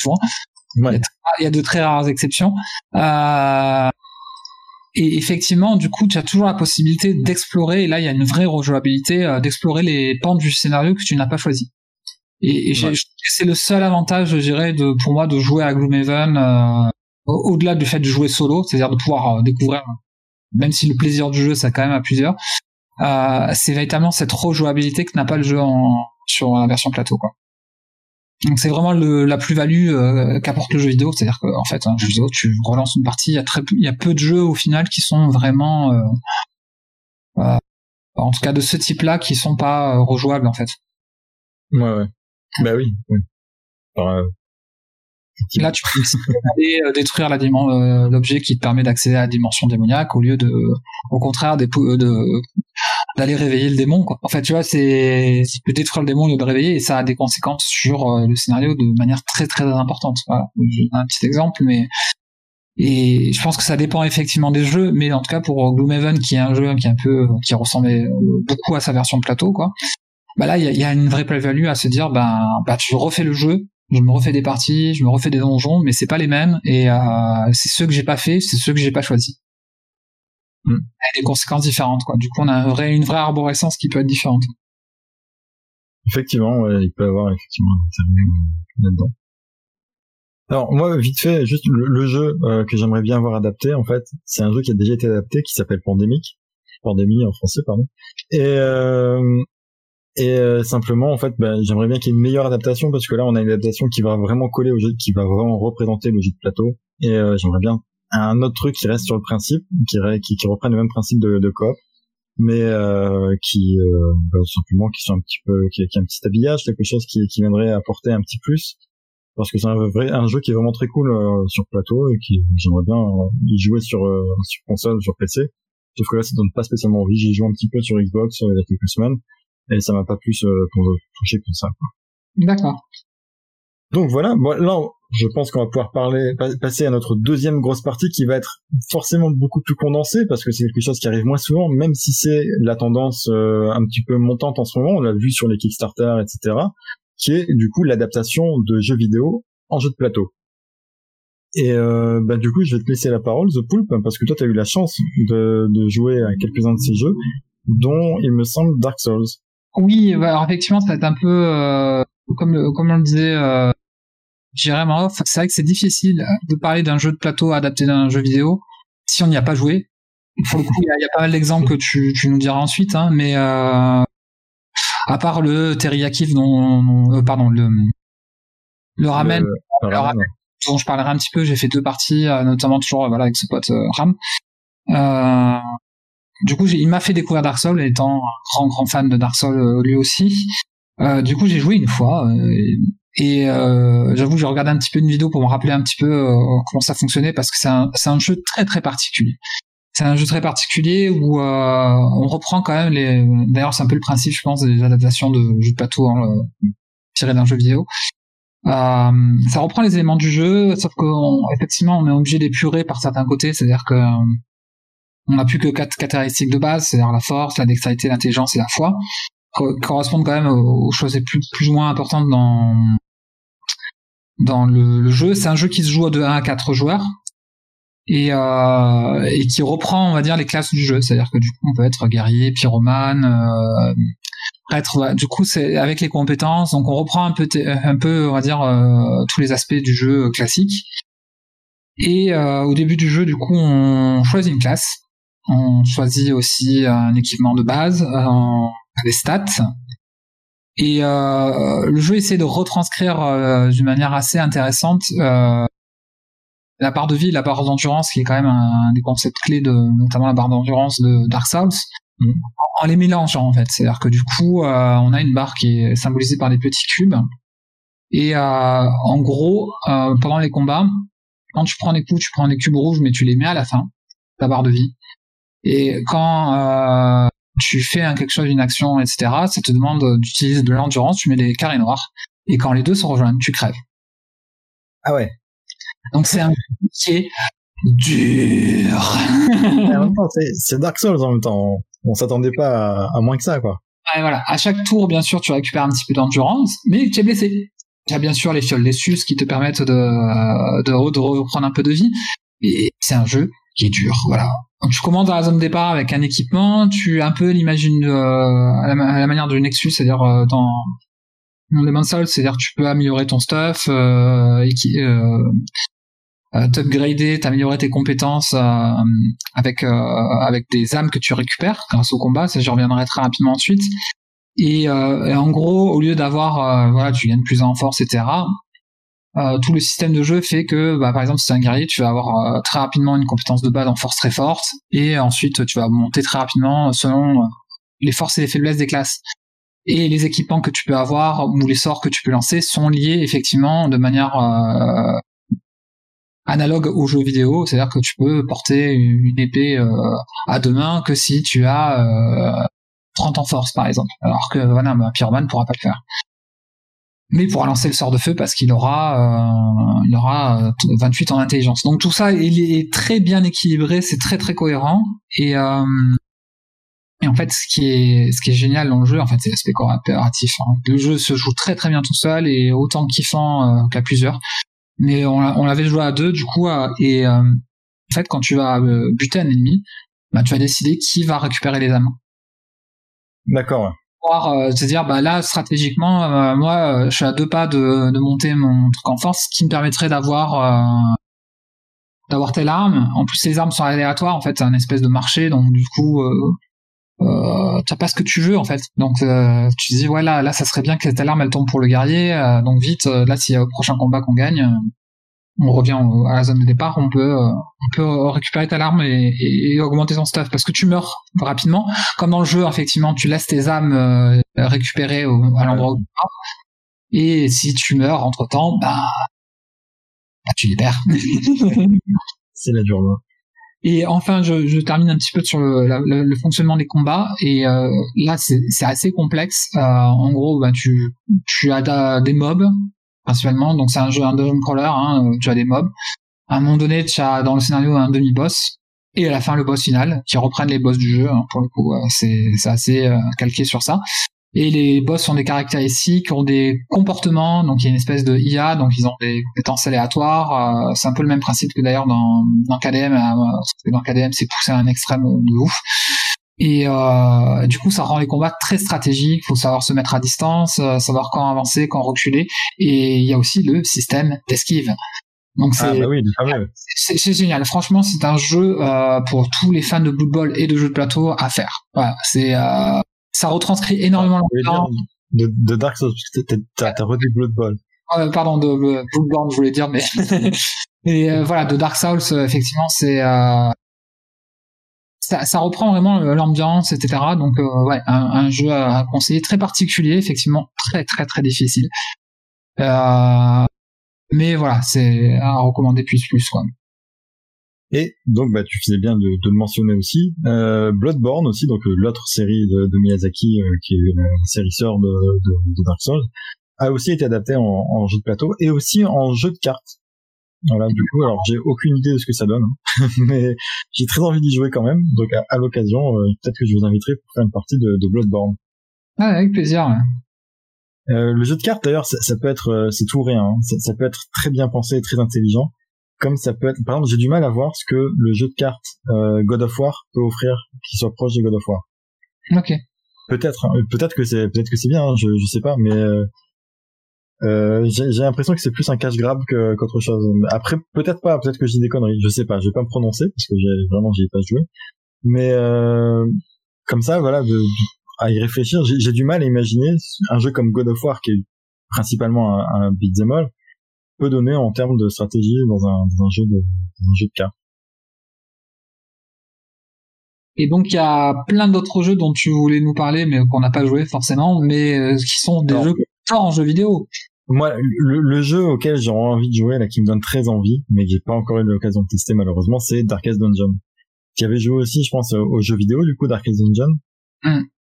Donc le, le principe, hein, c'est euh, tu, bah, c'est un dungeon crawler où tu vas dans des euh, c'est un roguelite en fait dans tu vas tu vas explorer des des donjons avec une équipe et le twist c'est que le, la, la, santé mentale de tes de tes personnages va être affectée en fonction des rencontres qu'ils vont qu'ils vont faire dans dans ces dans ces dédales et euh, ouais bah, je, je, je, je, très curieux j'ai vu le set du jeu il a l'air magnifique les, les euh, les figurines ont l'air magnifiques. C'est le cas aussi d'ailleurs pour Dark Souls. Hein. Les, figurines ont l'air euh, ont l'air extraordinaires. Ah, je sais pas en vrai ce qu'elles donnent, mais qu'est-ce que t'en as pensé? Ouais, ouais, non, elles sont, elles sont vraiment vraiment magnifiques aussi. Ouais. Je pense c'est du, du, travail de qualité. D'ailleurs, euh, plus globalement, on peut euh, féliciter les éditeurs de jeux de plateau parce que, alors même si ça coûte un bras, effectivement, d'acheter un jeu, euh, pour le coup, ils font un travail euh, extraordinaire. Du petit jeu de base à, au jeu le plus monstrueux, en fait, c'est un, c'est un travail d'orfèvre, quoi, en fait. Et c'est assez incroyable euh, la qualité, en fait, qu'on a actuellement en termes de jeu de plateau, quoi. Ouais. Bon, après, c'est pas une règle absolue non plus, hein, mais non, ouais, effectivement. En tout cas, dans cette série de jeux qui ont été kickstartés, en général, on a quand même une qualité qui est, qui est au rendez-vous parce que, bah, il faut, faut bien motiver les gens à donner à, à, à, à donner leur denier et c'est c'est entièrement récompensé quoi. Ouais, c'est c'est vraiment très très joli. Euh, du coup, on me signale dans l'oreillette que ça fait déjà très longtemps que qu'on parle. Et euh, on va peut-être passer un peu vite alors sur sur la sur la suite. Euh, j'avais envie de parler en fait, j'avais principalement envie de parler des jeux qui m'ont vraiment plu en jeu vidéo et qui euh, bah, qui m'intéressent en qui m'intéresseraient de, voir l'adaptation en jeu de plateau. Malheureusement, j'ai pas pu forcément y jouer. Il y a des jeux comme XCOM par exemple, je sais que tu joues aussi The Poop. À, ah, ah effectivement. Voilà. Je voir ce que ça donne aussi. Je sais que Jérém est un grand fan de, de Fallout, des Fallout, il a, je crois que tu les as tous fait, il me semble. Euh, quasi avec les deux premiers, les, les anciens, j'avais pas fait, mais à partir du Fallout 3, je les ai tous fait, ouais.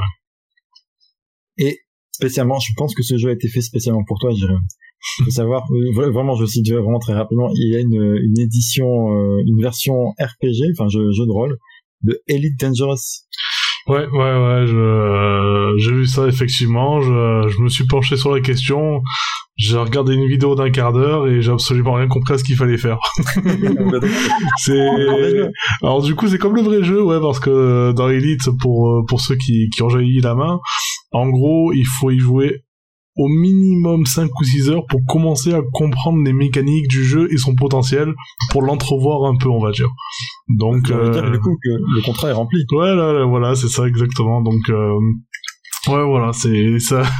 Je, je, je tenterai pas le, le jeu de rôle du coup, mais euh, mais ouais, c'est en tout cas ça a l'air euh, assez fidèle pour le, le peu que j'en ai vu euh, à l'esprit euh, Elite. Bon bah du coup, avant qu'on passe, alors on a vraiment été super rapide là-dessus, mais bon c'est pas c'est pas très grave. Mm. Euh, avant qu'on passe à notre ramen, qui est du coup une adaptation de jeu vidéo en jeu de plateau, on va parler du jeu vidéo et du jeu de plateau. Est-ce que il y a un jeu vidéo que vous aimeriez voir adapté en jeu de plateau du coup? Ah, c'est une colle. Alors laisse-moi laisse-moi un peu quelques secondes de réflexion. Euh, ouais, je, je pense que ça peut se trouver quoi. Euh, Bah alors, moi, du coup, si vous voulez, je vous donne, donne- Vas-y si t'en as, ouais vas-y. J'en ai un en fait. Moi, j'aimerais bien voir un jeu à la, je sais pas, à la Danganronpa par exemple. Tu as une sorte de Cluedo, mais com- complètement barré, où tu dois essayer de deviner qui est le, qui est le tueur, le, le tueur euh, dans, dans le lot des, dans le des joueurs par exemple. Parce que du coup, bon, c'est pas trop le cas dans Danganronpa parce que c'est un jeu solo, mais on pourrait avoir une adaptation comme ça, un petit peu, bah, un petit peu à la loup-garou, mais avec euh, des, euh, avec des, je sais pas, des cartes, des events qui seraient complètement, complètement décalées. dans l'esprit de, de, de ce qu'on a dans le jeu. J'ai- J'aimerais bien ça. Je trouverais ça très fun. Ça se trouve, peut-être que ça existe, j'en sais rien. J'ai même pas regardé. J'ai réfléchi à ça tout à l'heure. Et je sais plus, euh, tout à l'heure on a vite fait parler, euh, ben, parce qu'en fait ça, ça avait une discussion qu'on a eue avec The Pope tout à l'heure. Euh, je sais plus du tout le, le, dont tu me parlais, euh, The Pope. Ah, c'est ça, hein, c'est vache, ça. Va bien. Et ouais. Toi, toi non plus. Voilà, ça, ça, je, je me dis, ah, mais tout à l'heure, je t'ai sorti un jeu, mais je me rappelle plus. Tu m'as sorti un truc, hein. Euh, Personne en plus. Hein. Je dis, ah ouais, ça c'est bien, c'est c'est exactement. ouais, j'étais totalement d'accord avec toi. Je, je m'étais dit, euh, ouais, ben en fait, euh, c'est- c'est- je secondais ton choix. Il était très très bien. Il était c'est met très pertinent. bien peut-être. Et vous faites le jeu. Voilà, si jamais ça te revient. euh. Du coup, je dirais de ton côté. Ouais, ben, ouais, si, je me dis que bah un jeu Metal Gear, ça pourrait être sympa en jeu de plateau, quoi. À voir euh, comment c'est amené, quoi. Mais par exemple, euh, si euh, il, pourrait, il, pourrait, il pourrait y avoir un peu des aspects comme dans le loup-garou, c'est-à-dire euh, donc Solid Snake, tu dois euh, peut-être arriver à certaines cases pour libérer quelqu'un, et cette personne, selon la carte qu'elle aurait, ce serait soit un agent double, euh, soit un ennemi, soit un allié, enfin et euh, il pourrait, il pourrait y avoir plusieurs personnages qui, qui pourraient voilà euh, peut-être euh, Alors- incarner les différents protagonistes. Quelque chose dans cette idée là ça pourrait être sympa quoi à voir comment c'est exploité quoi. Ça doit pas être évident à, à mettre en place mais euh, je pense que dans l'idée ça pourrait être sympa quoi Moi, je pense que ça pourrait être un jeu. où, tu sais, ah, ça fait partie, ça pourrait faire partie de ces jeux où t'as le jeu plateau d'un côté et une application à télécharger à côté. Ah et ouais. l'application, ce serait 80 heures de cinématique. ouais ça, ça serait le Comme mauvais ça, aspect de Metal Gear ça On, est- on serait complètement là-dedans. Ouais. Euh, ouais, pourquoi pas. The Pool, ça te revient pas? Alors, euh, on est, on est d'accord, c'est le jeu de plateau adapté en jeu vidéo, c'est ça? Oui. euh, Non, on avait un euh, jeu c'est vidéo. adapté en jeu de plateau. Ah, j'ai un trou de mémoire, euh, c'est horrible. C'est c'est nul parce que c'est pareil, tu me l'as dit tout à l'heure et j'ai complètement zappé. Et euh, il était bien, elle était belle ton idée. Ah, ça va revenir peut-être plus tard, je- si ça revient dans le podcast. euh. Ouais voilà si, si ça te revient d'un coup que t'as un éclair tu le coupes et, et tu interviens pour nous dire euh, Ouais, non, mais ça craint, putain. Ouais. Euh, Déjà ce matin, je me demandais où j'allais garer ma caisse. Enfin, ah, des gens comme ça. Du coup, on va pouvoir passer à notre ramen et je vais laisser la parole à, à Jérém parce que j'ai beaucoup parlé et Jérém on l'a pas beaucoup entendu. ouais bah là c'est bon mon temps, mon temps de parole est arrivé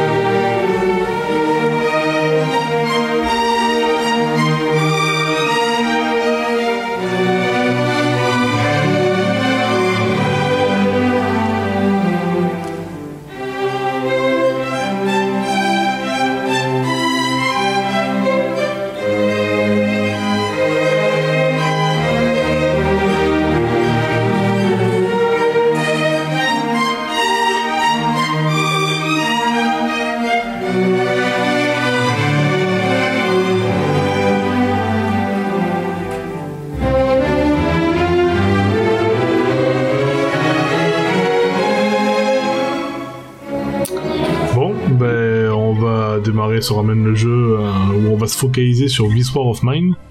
Euh, alors du coup, euh, il était sorti d'abord sur PC en 2014 et, ensuite en 2016 sur PS4 et Xbox One. Il est développé par le studio polonais euh, 11 Bit Studio. Alors là, je l'ai dit, euh, la version Monsieur A, qui, je pense vraiment le, le vrai nom, ce serait plutôt 11 Bit Studio ou en tout cas 11 mais dit en polonais, mais bon, je sais pas le dire. Donc on va Alors. rester sur 11 Bit Studios. Monsieur A aurait dit Oh, The Beat Studio. Oh, The Beat Studio, c'est un peu ça. alors, alors, pour, pour l'anecdote, il nous a fait vachement marrer l'autre jour, c'est que Cédric euh, est en train de parler de euh, Je Ultra Chili, Ultra. Chili? Exactement, merci. Et euh, il- on est en train de parler du vidéo comme euh, bah, 84% du temps, quoi. Et euh, en fait, avec Monsieur A, on recherche un espèce de jeu euh, euh, qui soit bien et auquel on pourrait jouer ensemble en coop, parce que bon, il nous a fait jouer récemment à Rock Company et c'est assez nul. Et il veut pas se mettre Ah. à Overwatch.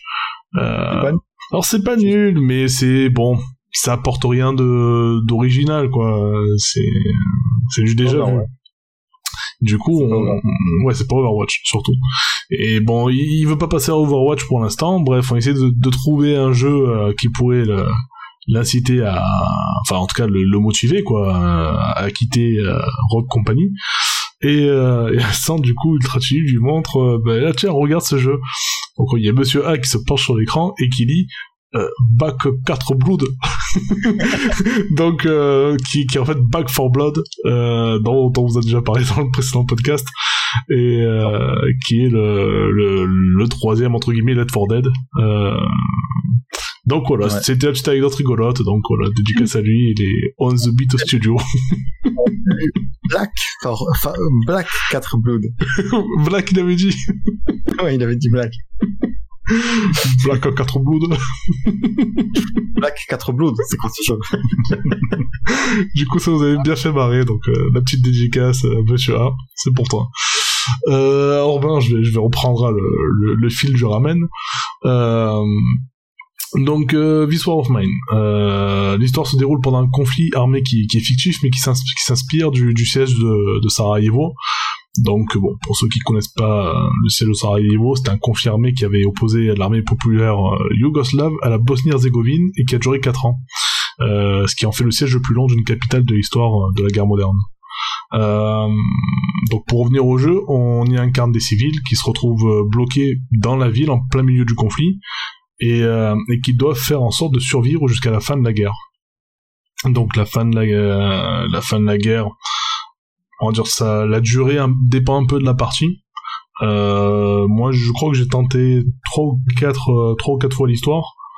Euh, une fois, j'ai dû finir ça en, en 40, euh, en un peu plus de 40 jours, une fois un peu moins. Euh, une fois, au bout de quelques jours, j'avais perdu, tout simplement.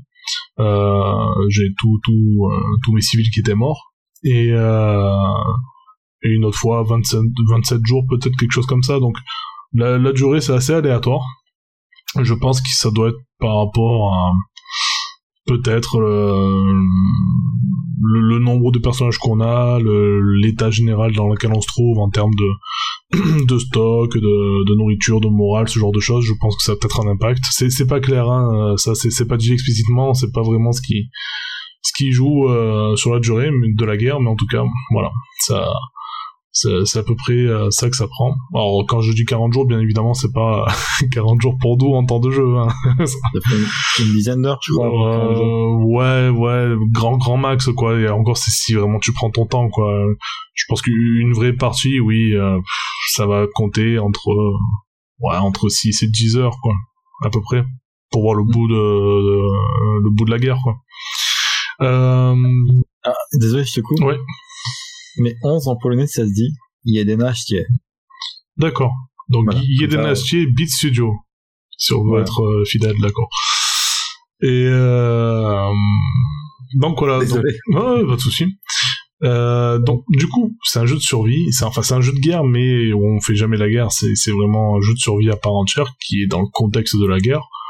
Et euh, en fait, de base, il y a le jeu se se divise en deux phases. Il y a les phases de jour où, euh, où en fait on peut construire des objets, des installations, comme des plaques de cuisson, des, euh, du chauffage. Il y a aussi euh, un atelier de plantes pour euh, concevoir des médicaments ou, ou un atelier à outils pour pour des pelles, des pieds de biche, ce genre ce genre de choses.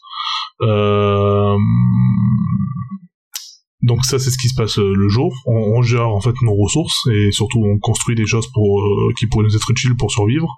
Et ensuite il y a la nuit qui qui nous propose trois choix. Soit on peut monter la garde, ça peut être nécessaire pour éviter les intrusions, euh, voilà, de, pillards qui viennent euh, ben, nous, voler nos objets. Euh, ça peut aussi éviter d'avoir des alliés, enfin en tout cas des, des gens qui sont dans notre groupe et qui veulent fuguer et qui pourront emporter avec eux du matériel qui est important. Euh, on a aussi le choix de dormir, donc ça c'est important pour du coup euh, récupérer du moral et se remettre ou se remettre d'une blessure ou d'une maladie ou ce genre de choses. Et euh, pour finir, c'est là peut-être l'aspect le plus intéressant du jeu, c'est partir à la recherche de nourriture et de matériel. Donc là on choisit un peu des zones où on veut aller et et voilà et après on, va chercher du matériel tout simplement. T'as pas parlé de la façon dont c'était représenté euh, visuellement? Alors oui, c'est vrai que visuellement c'est un jeu avec une vue en 2D. Donc euh, ça reste très très bien réalisé. Hein. C'est euh, c'est une sorte de décors en, illustrés en fait, avec des personnages un peu en 3D. Enfin c'est une sorte de de cel shading pour les personnages je pense. Et voilà, on, peut monter à des étages, mais Hmm on, voit une coupe de la maison, enfin de, de, l'abri. En oui, c'est ça. Euh. C'est ça, ouais. On voit la, maison dans l'intérieur, comme s'il n'y avait pas de façade, par exemple, ou quand on rentre dans un bâtiment. Euh, quand, tant qu'on est à l'extérieur, on voit la façade. Dès qu'on y rentre, la façade disparaît pour voir ben, justement ce qu'on ce qu'on y fait quand on y rentre. Euh... Les phases de nuit. Ouais. Ouais, non, et du coup, quand on explore, on, on a cette même vue, enfin, quand on va piller dans un truc, hmm. et euh, on, a on a un champ de vision qui est assez limité, en fait. Oui, oui, oui. Qui, apporte un stress euh, permanent. ben ouais, surtout quand euh, selon les endroits où on va, parce qu'on peut, euh, comme je l'ai dit, on choisit la zone où on, peut aller. tu as des endroits où tu sais que c'est abandonné, donc t'as pas ce souci-là. Par contre, tu as des endroits bien gardés où tu as des milices armées et, et là où il faut être hyper prudent. Tu es vraiment dans de l'infiltration pure et dure et il faut éviter à tout prix de combat parce que euh, tu es sur un jeu qui se veut assez réaliste. Donc si, si tu vas à la confrontation que tu te prends euh, des balles de fusil ou, des mauvais coups de, de pioche de batte de baseball ou ce genre de choses ou de couteau ben tu, tu, peux mourir ou en tout cas être gravement blessé revenir au refuge. Et encore si, si tu parviens parce parfois tu, tu meurs directement donc, euh, mais si tu, si tu vas au refuge, après il faut te soigner. Vu qu'il y a a pas de ressources ou peu de ressources, c'est, ça peut être vite compliqué. Donc euh, voilà, c'est ça, ça prend vraiment. Euh, il y a un côté réaliste dans la dans la gestion de la, de la survie. voilà, où il faut prendre le minimum de risques. ouais, parce qu'il pardon, désolé. Ah mais parce, ouais, il y a, y a, cette balance entre euh, essayer de trouver plus de ressources, donc s'enfoncer plus loin dans le, dans le bâtiment qu'on visite, mm. au risque bah, de multiplier les, les, mauvaises rencontres et. Euh, c'est ça. C'est ça. ils font très peur. Je trouve qu'ils font très très peur euh, visuellement les, les, soldats parce qu'ils ont l'air très vrais. bah il y a de ça et il y a de surtout que tu tu pars toujours désavantagé parce qu'on parle de civils qui sont qui sont pas armés. On n'est pas des soldats, on n'est pas on n'est pas des rebelles non plus. Enfin aussi, je crois que le personnage principal est un rebelle, mais c'est pas un truc qui est mis en avant et qui, qui apporte rien à l'histoire, c'est pour, pour contextualiser. Non, même, pas vraiment, même pas vraiment rebelle, parce qu'effectivement, au début du jeu, t'as le choix entre euh, deux scénarios. Mm-hmm. Et, euh, dans les deux scénarios, ça reste vraiment des purs civils. T'as un joueur de foot qui était la star de son club, euh, une avocate et un cuisinier, en fait. Donc, du coup, des gens qui sont vraiment lambda. Ah, effectivement, le personnage principal, euh, il va peut-être courir euh, plus vite. Mm -hmm. ont tous un petit peu des compétences ou des tares en fait qui vont être importantes. Euh, genre il y en a un qui a besoin de fumer des cigarettes pour pas être triste. Enfin, il y a, y a plein de, petits paramètres qui sont très très importants. Et et l'aspect, moi, je trouve, enfin, en tout cas dans la partie jour aussi, c'est le temps en fait. C'est, euh, je pense que le, même si effectivement on a le temps de faire à peu près tout ce qu'on veut, c'est de passer euh, d'un personnage à l'autre et le temps file, file, mmh, file. C'est une tension permanente en fait. La nuit aussi, hein, parce que si jamais tu te barres Oui. pas avant le lever du soleil, t'es, euh, t'as peu de chances de revenir. Donc, euh, il y, a- il y a vraiment cette donnée-là qui est super importante dans le jeu. Ouais, sur- surtout qu'il y a, y, a, y a le moral aussi qui, qui est donne, euh, une donne importante, quoi. Donc, euh, euh, quand, quand tout va bien et que tu as, suffisamment de gens avec toi, euh, les choses sont assez faciles, mais quand tu es en des moments de crise, tu, tu, tu, tu es vraiment, tu, as- vraiment l'obligation de mesurer le pour et le contre et de prendre un moment un choix qui va t'exposer, quoi. Euh, et euh, soit bah, tu, vas, tu avoir besoin de dormir et, et le lendemain tu vas, tu vas te réveiller, tu vas voir qu'on t'a pillé, euh, on t'a tout volé, t'as plus de bouffe, t'as plus rien. Pour peu que tu sois un peu malade ou quoi, c'est c'est vraiment la merde. Euh, si- en plus t'es seul, là j'en parle même pas. Enfin, euh, non, c'est c'est super complexe quoi. Enfin, tu as vraiment des, des moments de tension. Euh, c'est ça, je trouve que c'est un jeu qui est puissant dans, dans le sens où vraiment elle arrive à te faire, à te mettre dans ces situations-là et tu les vis. Je, on peut pas dire qu'on puisse les vivre comme en vrai parce que c'est, en vrai, ce serait tellement, tellement Ce plus, serait pas très fun. plus tragique, voilà. Mais euh, mais on a un vague aperçu de ce que de, de ce que ça serait quoi. Et euh, bon après le, le jeu joue vachement sur la mélancolie pour un peu renforcer le truc, mais l'immersion elle marche quoi. Euh, on a vraiment l'impression de, de vivre une guerre civile sans le traumatisme à la fin quoi, parce que ça, on sait que ça reste qu'un jeu tout le long donc euh, ça va. Mais euh, mais c'est puissant et c'est bien amené quoi. Moi, j'ai un peu de mal avec cet aspect mélancolique, justement. C'est c'est un peu ce qui m'a... Ah tu, tu, tu, tu- tu- tu fais une thérapie quoi après le Voilà. ouais c'est- ça. Parce que, oui, on l'a pas dit, le jeu est quasiment entièrement en noir et blanc. Enfin, il est Ouais, euh, ouais. En, en nuance de gris, quoi. Mm. Et euh, oui, c'est pas le jeu que tu auquel tu joues pour te détendre. Ah non, non, c'est- compliqué. c'est c'est c'est c'est sûr qu'il te flingue le moral mais puissance 1000 plus t'as toujours des histoires si tu creuses un peu les histoires des persos ils ont tous des des pires histoires sales quoi enfin voilà. Ouais. mais du coup ça reste un super Fuck jeu the war. Fuck the war, quoi. oui voilà Exactement. Les, les grands titres. mais, mais C'est ouais, devant la ouais. maison, ouais, c'est devant la maison, c'est devant la pierre, euh, un muraille, euh, devant la maison.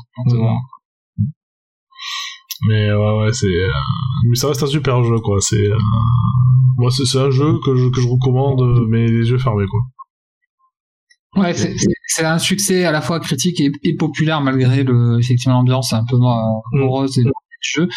Euh, ça, ça, ça a été un espèce de ouais, d'ovni en fait euh, vidéoludique parce que euh, je pense que c'est un, des- un des premiers jeux à aborder de manière aussi frontale des, des questions très dures en fait quoi et, et de manière aussi fine en fait. Il y a une balance entre quelque chose de, de faire vivre les horreurs du quotidien euh, d'une population en guerre et en même temps euh, euh, travailler véritablement euh, la conscience du joueur en fait Mhm. et, et ça c'est assez impressionnant effectivement là je vais relancer une partie là pour pour le podcast Mhm. et je me dis en fait c'est la première fois que je suis allé euh, dans une maison qui était encore habitée et que je suis allé revoler de leur bouffe bah j'étais un peu comme un personnage en fait je me sentais pas très bien Ouais, c'est vrai, c'est- tu as, ce tu, tu culpabilises effectivement. ouais. Il y a, il y a, il y a, il y a, il y a vraiment, euh, vraiment une puissance de ce point de vue-là assez, assez, assez, assez incroyable dans ce jeu. Mais c'est ça qui est dramatique, qui fait que je peux pas jouer très longtemps à ces jeux. C'est parce que moi, je culpabilise dans les FF quand je prends les potions des gens dans leur maison. Donc Ah ouais. t'imagines quand c'est des gens qui sont vraiment en galère. c'est même pas la peine. Ouais, je, je me souviens dans, dans une de mes parties, euh, pareil, hein, j'étais allé euh, dans une maison, t'avais euh, de mémoire, c'était un truc genre le, une fille et son papa ou un truc comme ça, quoi, ou une fille et sa maman, je, je sais plus exactement. Et, ils étaient en mode, euh, attends, si tu me prends notre bouffe, on va crever, quoi. ouais, mais si je la prends pas, c'est c'est moi qui crève. Donc, euh, désolé, quoi. c'est dur, mais ouais, c'est comme ça. Et ouais, c'est c'est vrai que ça, du coup, tu, tu pas bien, quoi. Effectivement. Ça, c'est tout le temps ces, ces choix hyper moraux quoi à faire. Et... Donc c'est pas le meilleur jeu à jouer en temps de Covid. En temps de Covid, ouais, sûrement pas. Après, euh, si tu cherches un jeu qui te fout, euh, qui te fout la patate, oui, il faut éviter ça, quoi. En tout cas, on est, on en est très loin. Ouais, ouais. c'est clairement pas le jeu qu'il faut. Hmm. Et euh, du coup, tu nous as fait une description. C'est t'avais encore des trucs à dire ou? Non, dans, dans, dans l'absolu, euh, non, ça va, vous avez complété un peu euh, ce que j'avais à dire, donc... Euh... Donc Ok. non, il y a, il y a rien de plus à dire. Du coup, maintenant, la question, c'est comment ça se traduit en jeu de plateau? Ah, je vais faire beaucoup avec mes souvenirs parce que effectivement, j'ai pas, j'ai pas trop pris le temps de revoir un peu la, la façon dont c'est- on se joue le jeu. On avait fait deux parties et euh, effectivement, le plateau euh, se présente euh, comme celui de la maison. Effectivement, on a une vue où on va explorer au fur et à mesure euh, la maison. hein. Après, vais sans doute certains auditeurs ou auditrices vont sans doute me corriger après coup euh, pour certains points de, de jeu en fait euh, que je vais mal retranscrire. Mais euh, en gros, voilà, on a ce côté jour et nuit encore une fois, hein, donc ça reprend exactement la même euh, ambiance, la même mécanique de jeu. Sauf que là, euh, de mémoire, on n'a pas forcément le temps qui défile, mais plutôt des actions en fait. Donc on est limité en fonction de nos actions. Un point très très très important, c'est comment en fait on retranscrit ces notions de fatigue, de maladie, de morale, de euh, de, de faim. Mm. Et effectivement, en fait, tous nos personnages sont euh, ont des caractéristiques. Donc, on choisit son personnage ou on choisit, on le tire aléatoirement. Et euh, on a des caractéristiques. Par exemple, il y en a un qui va être plus résistant, il y en a un qui va euh, au contraire. Et la problématique du jeu qui est assez assez extraordinaire et qui rend le jeu encore plus dur que Dark Souls, euh, c'est que tous nos personnages ont des tares et ces tares, c'est vraiment la plaie. C'est-à-dire que si elle a pas son café, elle prend, elle perd un point en morale et au bout de trois points de morale, elle est inutile, donc elle meurt. Donc c'est, elle se suicide. Enfin, non, c'est, non, c'est- mais, non, mais là, tu du- encore plus violent que le jeu. Non, mais et- elle, on est d'accord qu'on la garde pas dans le, dans l'abri, en vrai, dans la vraie vie. tu vas te, te donner des compétences de marchandage et que du coup euh, tu vas avoir des beaucoup plus de ressources en fait euh, et d'échange par rapport à un autre euh, un mec lambda en marchandage. Et, et du coup tout le jeu en fait fait que euh, as le choix du personnage dès le départ en fait est hyper important. Non, mais attends, désolé, je te coupe, mais moi, si jamais on la garde, cette meuf, dans les, dans l'abri, je vais faire mon propre abri avec du, du blackjack et des putes à côté. Et je vous laisse vous démerder parce que moi, il est hors de question que je, je passe ma vie, euh, ma survie avec une meuf Mm. comme ça. Mm. Voilà, pardon. Mais c'est un peu le principe c'est que t'as pas vraiment ça avec qui tu survis mais bon c'est c'est comme ça Est-ce qu'on Tu peut manger les gens? Donc je continue et effectivement donc on a euh, véritablement bah, des ressources à explorer euh, pour pouvoir construire. Ça, reprend un peu les mêmes mécaniques de- que le jeu. Et euh, la grande différence c'est qu'en fait on joue en coop. Et pour le coup c'est faire ce jeu en coop ça ça démultiplie sa puissance en fait. parce que un peu comme on parlait de Dark Souls qui est très intéressant à jouer à jouer à plusieurs, mais là c'est encore plus intéressant je trouve parce que du coup les choix moraux bah tu les fais pas tout seul, tu les fais à plusieurs. Et c'est encore plus vrai en fait sur les phases d'exploration.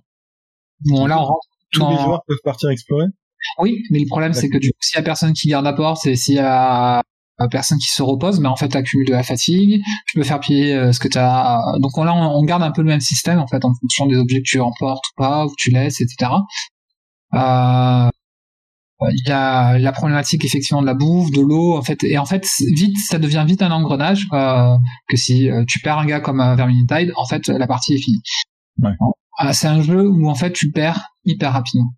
Est-ce que la difficulté s'adapte en fonction du nombre de, joueurs ou il faut absolument jouer à 4 ou à... je sais pas. Euh, je crois qu'elle s'adapte, mais là, pour le coup, euh, je pourrais pas te dire exactement parce que je me rappelle plus euh, ce détail-là.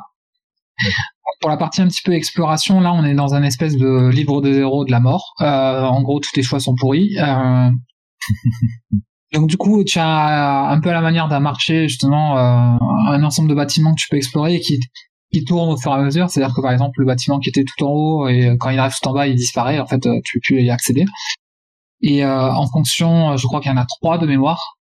Et en fonction, il y a des difficultés, il y a effectivement des rencontres, que ça peut être avec les militaires. Donc il- tout le jeu en fait va ensuite euh, te guider et tu as des numéros en fonction de tes choix. Tu as un système de cartes d'exploration.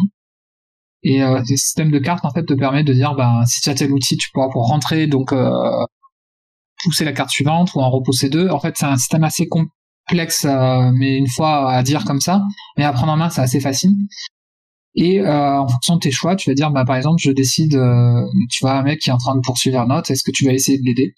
Euh, si, si c'est le cas, tu vas te rendre au paragraphe machin du livre de jeu, et si c'est pas le cas, tu vas te rendre à machin. Et en fait, tous tes choix moraux se jouent là, en fait. Hmm. Et là, c'est là que le jeu devient absolument extraordinaire par rapport à la version du jeu vidéo, que certains disent qu'il est même supérieur de ce point de vue-là, parce que tu as ce côté euh, encore plus fort de ces, tu sais pas ce qui attend, qui s'attend en fait et euh, tes propres choix en fait peuvent être euh, avoir des conséquences extrêmement douloureuses en fait. Et euh, et le fait de les vivre à plusieurs euh, démultiplie vraiment cet aspect-là. C'est-à-dire que le mec qui va explorer tout seul quelque part les autres doivent pas, pas forcément intervenir. Il fait ses propres choix en fait. Et toi tu es observateur en fait de ce qui va arriver. Et et, et, je trouve que les, les, mécaniques de jeu sont, sont encore plus poussées en fait, c'est-à-dire qu'ils arrivent à, à repousser un petit peu le côté euh, voilà aléatoire ou en tout cas euh, où euh, la technique du joueur peut avoir une influence sur le jeu vidéo tandis que là en fait c'est véritablement tes choix qui vont importer. Il y a, aussi un autre aspect c'est que le jeu est très long au-delà d'être très dur.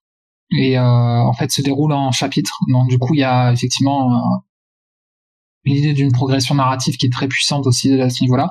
Pour lutter aussi contre le froid dans, dans, le jeu, je me souviens pas que les barricades prenaient autant d'importance, mais là, très rapidement, tu te retrouves à avoir de l'économiser de l'eau, du chauffage, enfin bref, la gestion des ressources est absolument euh, très difficile aussi. Et tu, tu peux sauvegarder le jeu, du coup, parce qu'une partie peut durer plus de 6 heures. Ah ouais, quand même. Ouais, et donc t'as un système assez simple de sauvegarde qui marche très très bien. Donc euh, effectivement, nous on avait sauvegardé, on avait fait deux soirées et on était mort à... Je crois que ça se déroule en quatre chapitres de mémoire au milieu du chapitre 3 ou ou euh, bref, on n'était pas très loin de réussir en fait. Et on est mort. ça. À ce coup, en fait, il y a une, un des personnages qui est perdu du moral.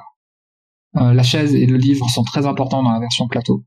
Euh, et du coup, en fait, ça a été une réaction en chaîne. C'est-à-dire, voilà, il y en a un qui est tombé, et les autres sont tombés dans la foulée. Mm-hmm. Et c'est un jeu absolument extraordinaire.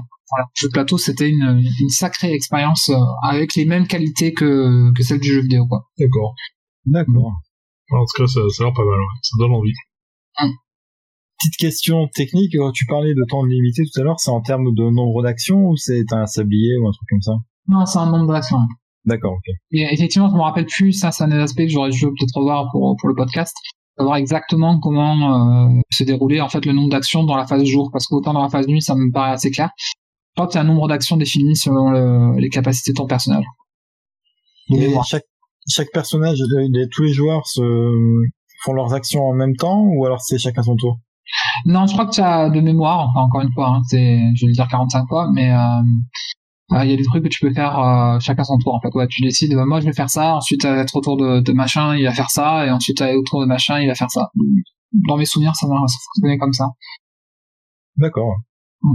Donc ouais, effectivement, ça peut durer un petit peu longtemps. Mm. Mais c'est agréable à jouer, hein, enfin très agréable dans, dans, le bon sens du terme, pas dans, le sens des circonstances et de ce que tu vis en tant que ton personnage. Alors, moi, si, même si j'ai pas spécialement adhéré aux jeux vidéo pour les raisons que j'ai citées, c'est-à-dire des mauvaises raisons, hein, c'est-à-dire que c'est simplement, euh, je trouve ça trop, euh, trop, trop, trop sombre. En, en termes de jeu de plateau, ça pourrait, ça pourrait effectivement être quelque chose qui, euh, qui tape dans mes kinks. Donc, euh, ouais, écoute, Ouais, ouais, carrément, si on a l'occasion d'y jouer d'une manière ou d'une autre, euh, sera avec plaisir que je partager la partie, quoi. Enfin, vu que j'ai joué une petite expérience du jeu, quoi. Que ça aide. Ça va motiver à faire une petite commande, parce que moi, tu sais que je suis un grand collectionneur de jeux auxquels je ne joue jamais. et ça s'adapte, ça, ça, ça s'étend aussi bien aux jeux vidéo qu'aux jeux de plateau, donc euh, ça peut être l'occasion.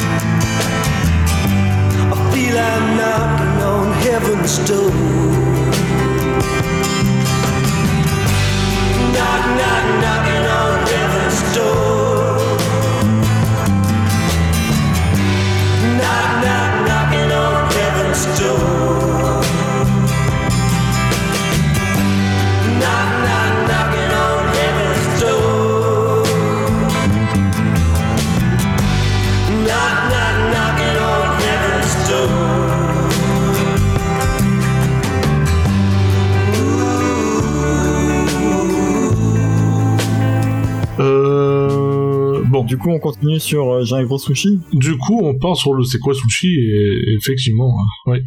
Alors c'est quoi, c'est quoi ton sushi, ton gros sushi euh, ultra cheap Alors, c'est pas un si gros sushi en réalité, c'est juste un truc qui m'a énervé. Euh, mon sushi, c'est cette fois-ci, c'est les cinémas. Euh, alors, les, les cinémas, on, tous- on est tous au courant, ils sont fermés et ça fait chier. On a tous envie d'aller au cinéma. Comme on a tous envie d'aller au bar, on a tous envie d'aller au resto, on a tous envie de pouvoir sortir le soir, de faire nos courses un autre jour que le samedi au milieu de centaines d'autres personnes. Mais les cinémas, ben c'est un petit peu spécial. Sans- je- je- voilà. Euh, en tout cas, certaines salles qui ont pris l'initiative de lancer le week-end dernier une opération Ouvrez les cinémas, pendant laquelle ils bravent les interdits et ouvrent donc leur cinéma. Je sais pas si vous en avez entendu parler de cette opération. Pas du tout, non. Lointaine, voilà, j'ai j'ai entendu, j'ai entendu voilà, le peu de choses que tu as résumé, mais sans vraiment savoir ce qui, ce qu'il en était véritablement. Autant le principe Voilà. des parcs clandestins à Marseille, bon, ça y est. ça, je connais assez, mais non, sur les cinémas, je, je savais pas. Donc jusque là, ça va encore. Il y a une vingtaine de cinémas qui ont décidé, bon bah nous, allez, on brave un petit peu le truc et, et on va ouvrir. Alors, je tiens à dire que personnellement, en ce qui me concerne, j'ai pas de problème particulier avec le concept de désobéissance civile quand c'est justifié. Ici, on a quand même un, un- une action qui met en danger les gens, donc c'est un petit peu borderline. Mais sur, sur le principe, il n'y a, pas de problème. Mais ce qui m'a vraiment énervé en fait, c'est que c'est vraiment fait avec le cul. C'est vraiment fait avec le cul et avec une, une- un mépris, une prétention euh, que je trouve absolument dégueulasse en fait. Alors je sais pas si ça a été le cas pour tous les cinémas, mais euh, en tout cas le cinéma qui a eu euh, la communication, qui, qui m'a atteint dans les communications sociales, euh, c'était son cas et ça m'a vraiment énervé parce que les gens qui enfreignent la loi pour leurs idées. On a vu beaucoup ces années, on a vu beaucoup d'exemples, que ce soit des gilets jaunes, des lanceurs d'alerte, des gens qui bloquent des abattoirs, etc. Qu'on soit, soit d'accord avec eux ou pas, ça reste des gens qui assument leurs gestes et qui font ça pour une raison qu'ils pensent importante. Ils en assument le coût. Ils disent moi j'enfreins la loi et j'en assume les conséquences. Donc je vais vous lire la communication d'un cinéma marseillais pour l'opération Ouvrez les cinémas. Ah, Ça commence par du fait du respect des jauges liées aux contraintes sanitaires, la liste des participants à la séance, à la séance Ouvrez les cinémas est déjà complète. Donc là déjà j'ai un petit problème. Là j'ai un problème, c'est que ils se, ils se défendent, ils se justifient en disant on respecte les jauges liées aux contraintes sanitaires. Non, la jauge actuelle c'est zéro personne dans le cinéma. Donc non, assume que tu fais que ce que tu fais peut être problématique et viens pas faire ton ton, ton Mhm. miskin à dire ouais je désobéis mais en fait non si tu regardes bien je fais attention quand même alors faut pas m'en vouloir. Non, c'est un truc qui est interdit, c'est le principe de la démarche, assume-le. Mais surtout, ce qui m'a énervé, c'est la deuxième partie. Donc, euh, la- la- le post Facebook continue en disant, cependant, même si vous ne pouvez assister à la séance, nous comptons tout de même sur votre présence massive devant la salle pour nous soutenir dans notre action. Non. Mais non, c'est, c'est- enfin, je sais pas ce que vous en pensez, mais c'est complètement con de dire ça, non? Ouais. Inviter les gens à se rassembler massivement pendant une pandémie, c'est responsable. Même quel, que soit le quel, que soit le, le, motif. Là, en plus c'est juste pour dire on va kiffer de voir des gens qui disent ouais c'est bien ce que vous faites. Bah non, je, je trouve ça complètement débile en fait. Le cinéma c'est c'est pas une caste au-dessus du du reste du monde qui va magiquement guérir le Covid parce que c'est tellement bien. On a tous envie de retourner au cinéma, mais j'ai pas envie de retourner au cinéma dans ces conditions. Et encore moins pour soutenir des gens qui a priori mettent du coup leurs intérêts personnels parce que a priori c'est bien de ça qu'il s'agit avant la, la sécurité et la santé de leurs spectateurs. En fait, ce qui m'énerve le plus dans cette histoire, c'est que c'est une salle qu'il est difficile de ne pas aimer quand on aime le cinéma. C'est une salle qui passe des films d'auteur, c'est une salle qui fait des soirées, c'est une salle qui fait des soirées thématiques, c'est une, salle qui fait des, qui passe des films de qualité pour les enfants. On a pu voir passer des, soirées Ghibli, ce genre de choses. Comme ça, on se dit que ça a l'air des gens qui sont pas forcément les plus cons. Mais force de constater qu'ils sont aussi cons que les autres, en fait. Et j'ai vraiment pas envie, enfin, je, trouve ça je trouve que si tu veux faire de la désobéissance, à toi d'en assumer le coup. Je trouve ça inconcevable de se cacher une fausse, derrière une fausse idée de responsabilité et demander à d'autres de prendre le risque pour toi. Là, en gros, ils disent, bah nous, on fait rien de très grave. Par contre, venez tous vous rassembler, donc bravez les interdits vous, prenez le risque pour nous et mettez votre santé en danger juste pour nous soutenir. Je trouve ça mais complètement con. Je sais pas, peut-être que peut-être que vous serez pas d'accord avec moi. Je, je J'aimerais avoir votre avis là-dessus. Ouais, non, non, je, je, je suis d'accord, mais, mais, je pense que qu'on va couper ce, ce, ce passage-là du podcast parce que j'ai pas envie de voir Corinne Massiro une deuxième fois à poil, quoi. Je survivrai pas. je survivrai pas si je revois ces images. Quoi. Qu'est-ce que t'en penses de Paul, quoi euh, moi, je trouve que la, la, la, ton, ton, ton coup de gueule se tient, en fait. C'est-à-dire qu'effectivement, euh, si on veut rester cohérent, euh, autant aller jusqu'au bout en fait, autant faire une jauge et rentrer, faire rentrer tout le monde euh, effectivement avec des masques parce qu'il faut pas être débile non plus. Voilà. Mais, même qui respecte le, un siège sur deux, ce genre de choses, c'est très bien. Mais tu vois le côté, rassemblez-vous en fait, je, je, trouve effectivement euh, là où je pourrais être d'accord avec toi, effectivement, je le trouve un petit peu disproportionné par rapport à la cause qu'il défend. C'est-à-dire que imaginons que euh, euh, je sais pas, moi, je, ça m'est déjà arrivé effectivement depuis cette pandémie d'aller faire une manifestation, même si je déteste les manifestations et que je trouve que ça sert pas à grand chose. Je l'ai fait parce que, euh, par conviction personnelle, je suis allé manifester. Si j'aime pas, si j'aime pas le monde, donc forcément, la manif c'est l'endroit le pire pour moi, endroit au monde pour moi. Euh, mais par contre, effectivement, t'as toujours quand même des gens, effectivement, qui sont qui, qui sont à une proximité, donc rassemblés, effectivement, et mais la, cause qu'il défend, ça se rapproche un peu de ce que tu disais, c'est-à-dire euh, entre guillemets, ben, on se met entre guillemets en danger de manière volontaire pour euh, essayer de de lutter contre quelque chose. Et effectivement, là, ça me paraît un poil disproportionné et surtout pas justifié parce qu'en en fait, euh, le soutien, il peut avoir bien d'autres formes. Effectivement, au-delà de la séance, ok, voilà, ils font une séance, il n'y a pas de problème. Et pourquoi, entre guillemets, faire un rassemblement? Il n'a pas véritablement d'utilité en fait par rapport à la problématique qu'ils défendent. C'est-à-dire ouvrir le cinéma est déjà en soi un acte de désobéissance civile. C'est pas la peine de faire venir des gens euh, et, qui, euh, du coup, effectivement, c'est-à-dire que c'est il y, a, un côté se défausser. Effectivement, je suis assez d'accord avec toi. Alors que bon, euh, si tu vas, voilà, défendre une cause entre guillemets, tu y vas. c'est toi qui dois être au front. Voilà, c'est pas. Et, effectivement, il y a un petit côté je me défausse et, euh, et c'est un peu dommage en fait. Effectivement, c'est un petit peu dommage. En parlant de défaussement, ton euh, ton sushi, c'était pas un lien avec le défaussement? bah, J'ai failli me défausser, mais heureusement ma collègue de boulot m'a sauvé aujourd'hui. Ah. merci à elle, euh, je la remercie grandement. J'ai failli dire oh, en fait euh, sushi aujourd'hui, bah, j'en ai pas. Euh, et elle m'a sauvé parce qu'elle m'a parlé d'une histoire. Effectivement, aujourd'hui, nous fêtons les 150 ans de la commune, m'a rappelé à un collègue, euh, la commune de Paris, donc euh, c'est un moment de, de, révolution. Mais elle me dit, mais ce qui l'avait marqué, elle, euh, entre midi et deux, quand elle est rentrée chez elle, pour manger, c'est une histoire que je vais vous raconter à travers Midi Libre. Effectivement, j'ai lu l'article de Midi Libre. On, aurait pu tomber sur l'AFP, France 2 et France 3. Et il trouvait ça intéressant euh, en fait, de tomber sur Midi Libre et surtout la façon dont c'est traité par Midi Libre. Je vous lis le titre. Condamnée pour avoir refusé des relations sexuelles à son mari, elle attaque la France en justice. Suite une page en fait où on voit une espèce de balance représentant évidemment euh, le symbole de cette fameuse justice euh, et ce commentaire une décision d'un autre temps. Et je pense que le commentaire résume à peu près tout l'histoire de l'affaire. Le sous-titre. Lors d'une procédure de divorce, la justice française a validé le fait que le refus d'une relation constitue une violation des obligations du mariage. Une femme a ainsi été condamnée pour ne pas avoir accompli son devoir conjugal. Elle a alors saisi la, coupe la Cour européenne des droits de l'homme.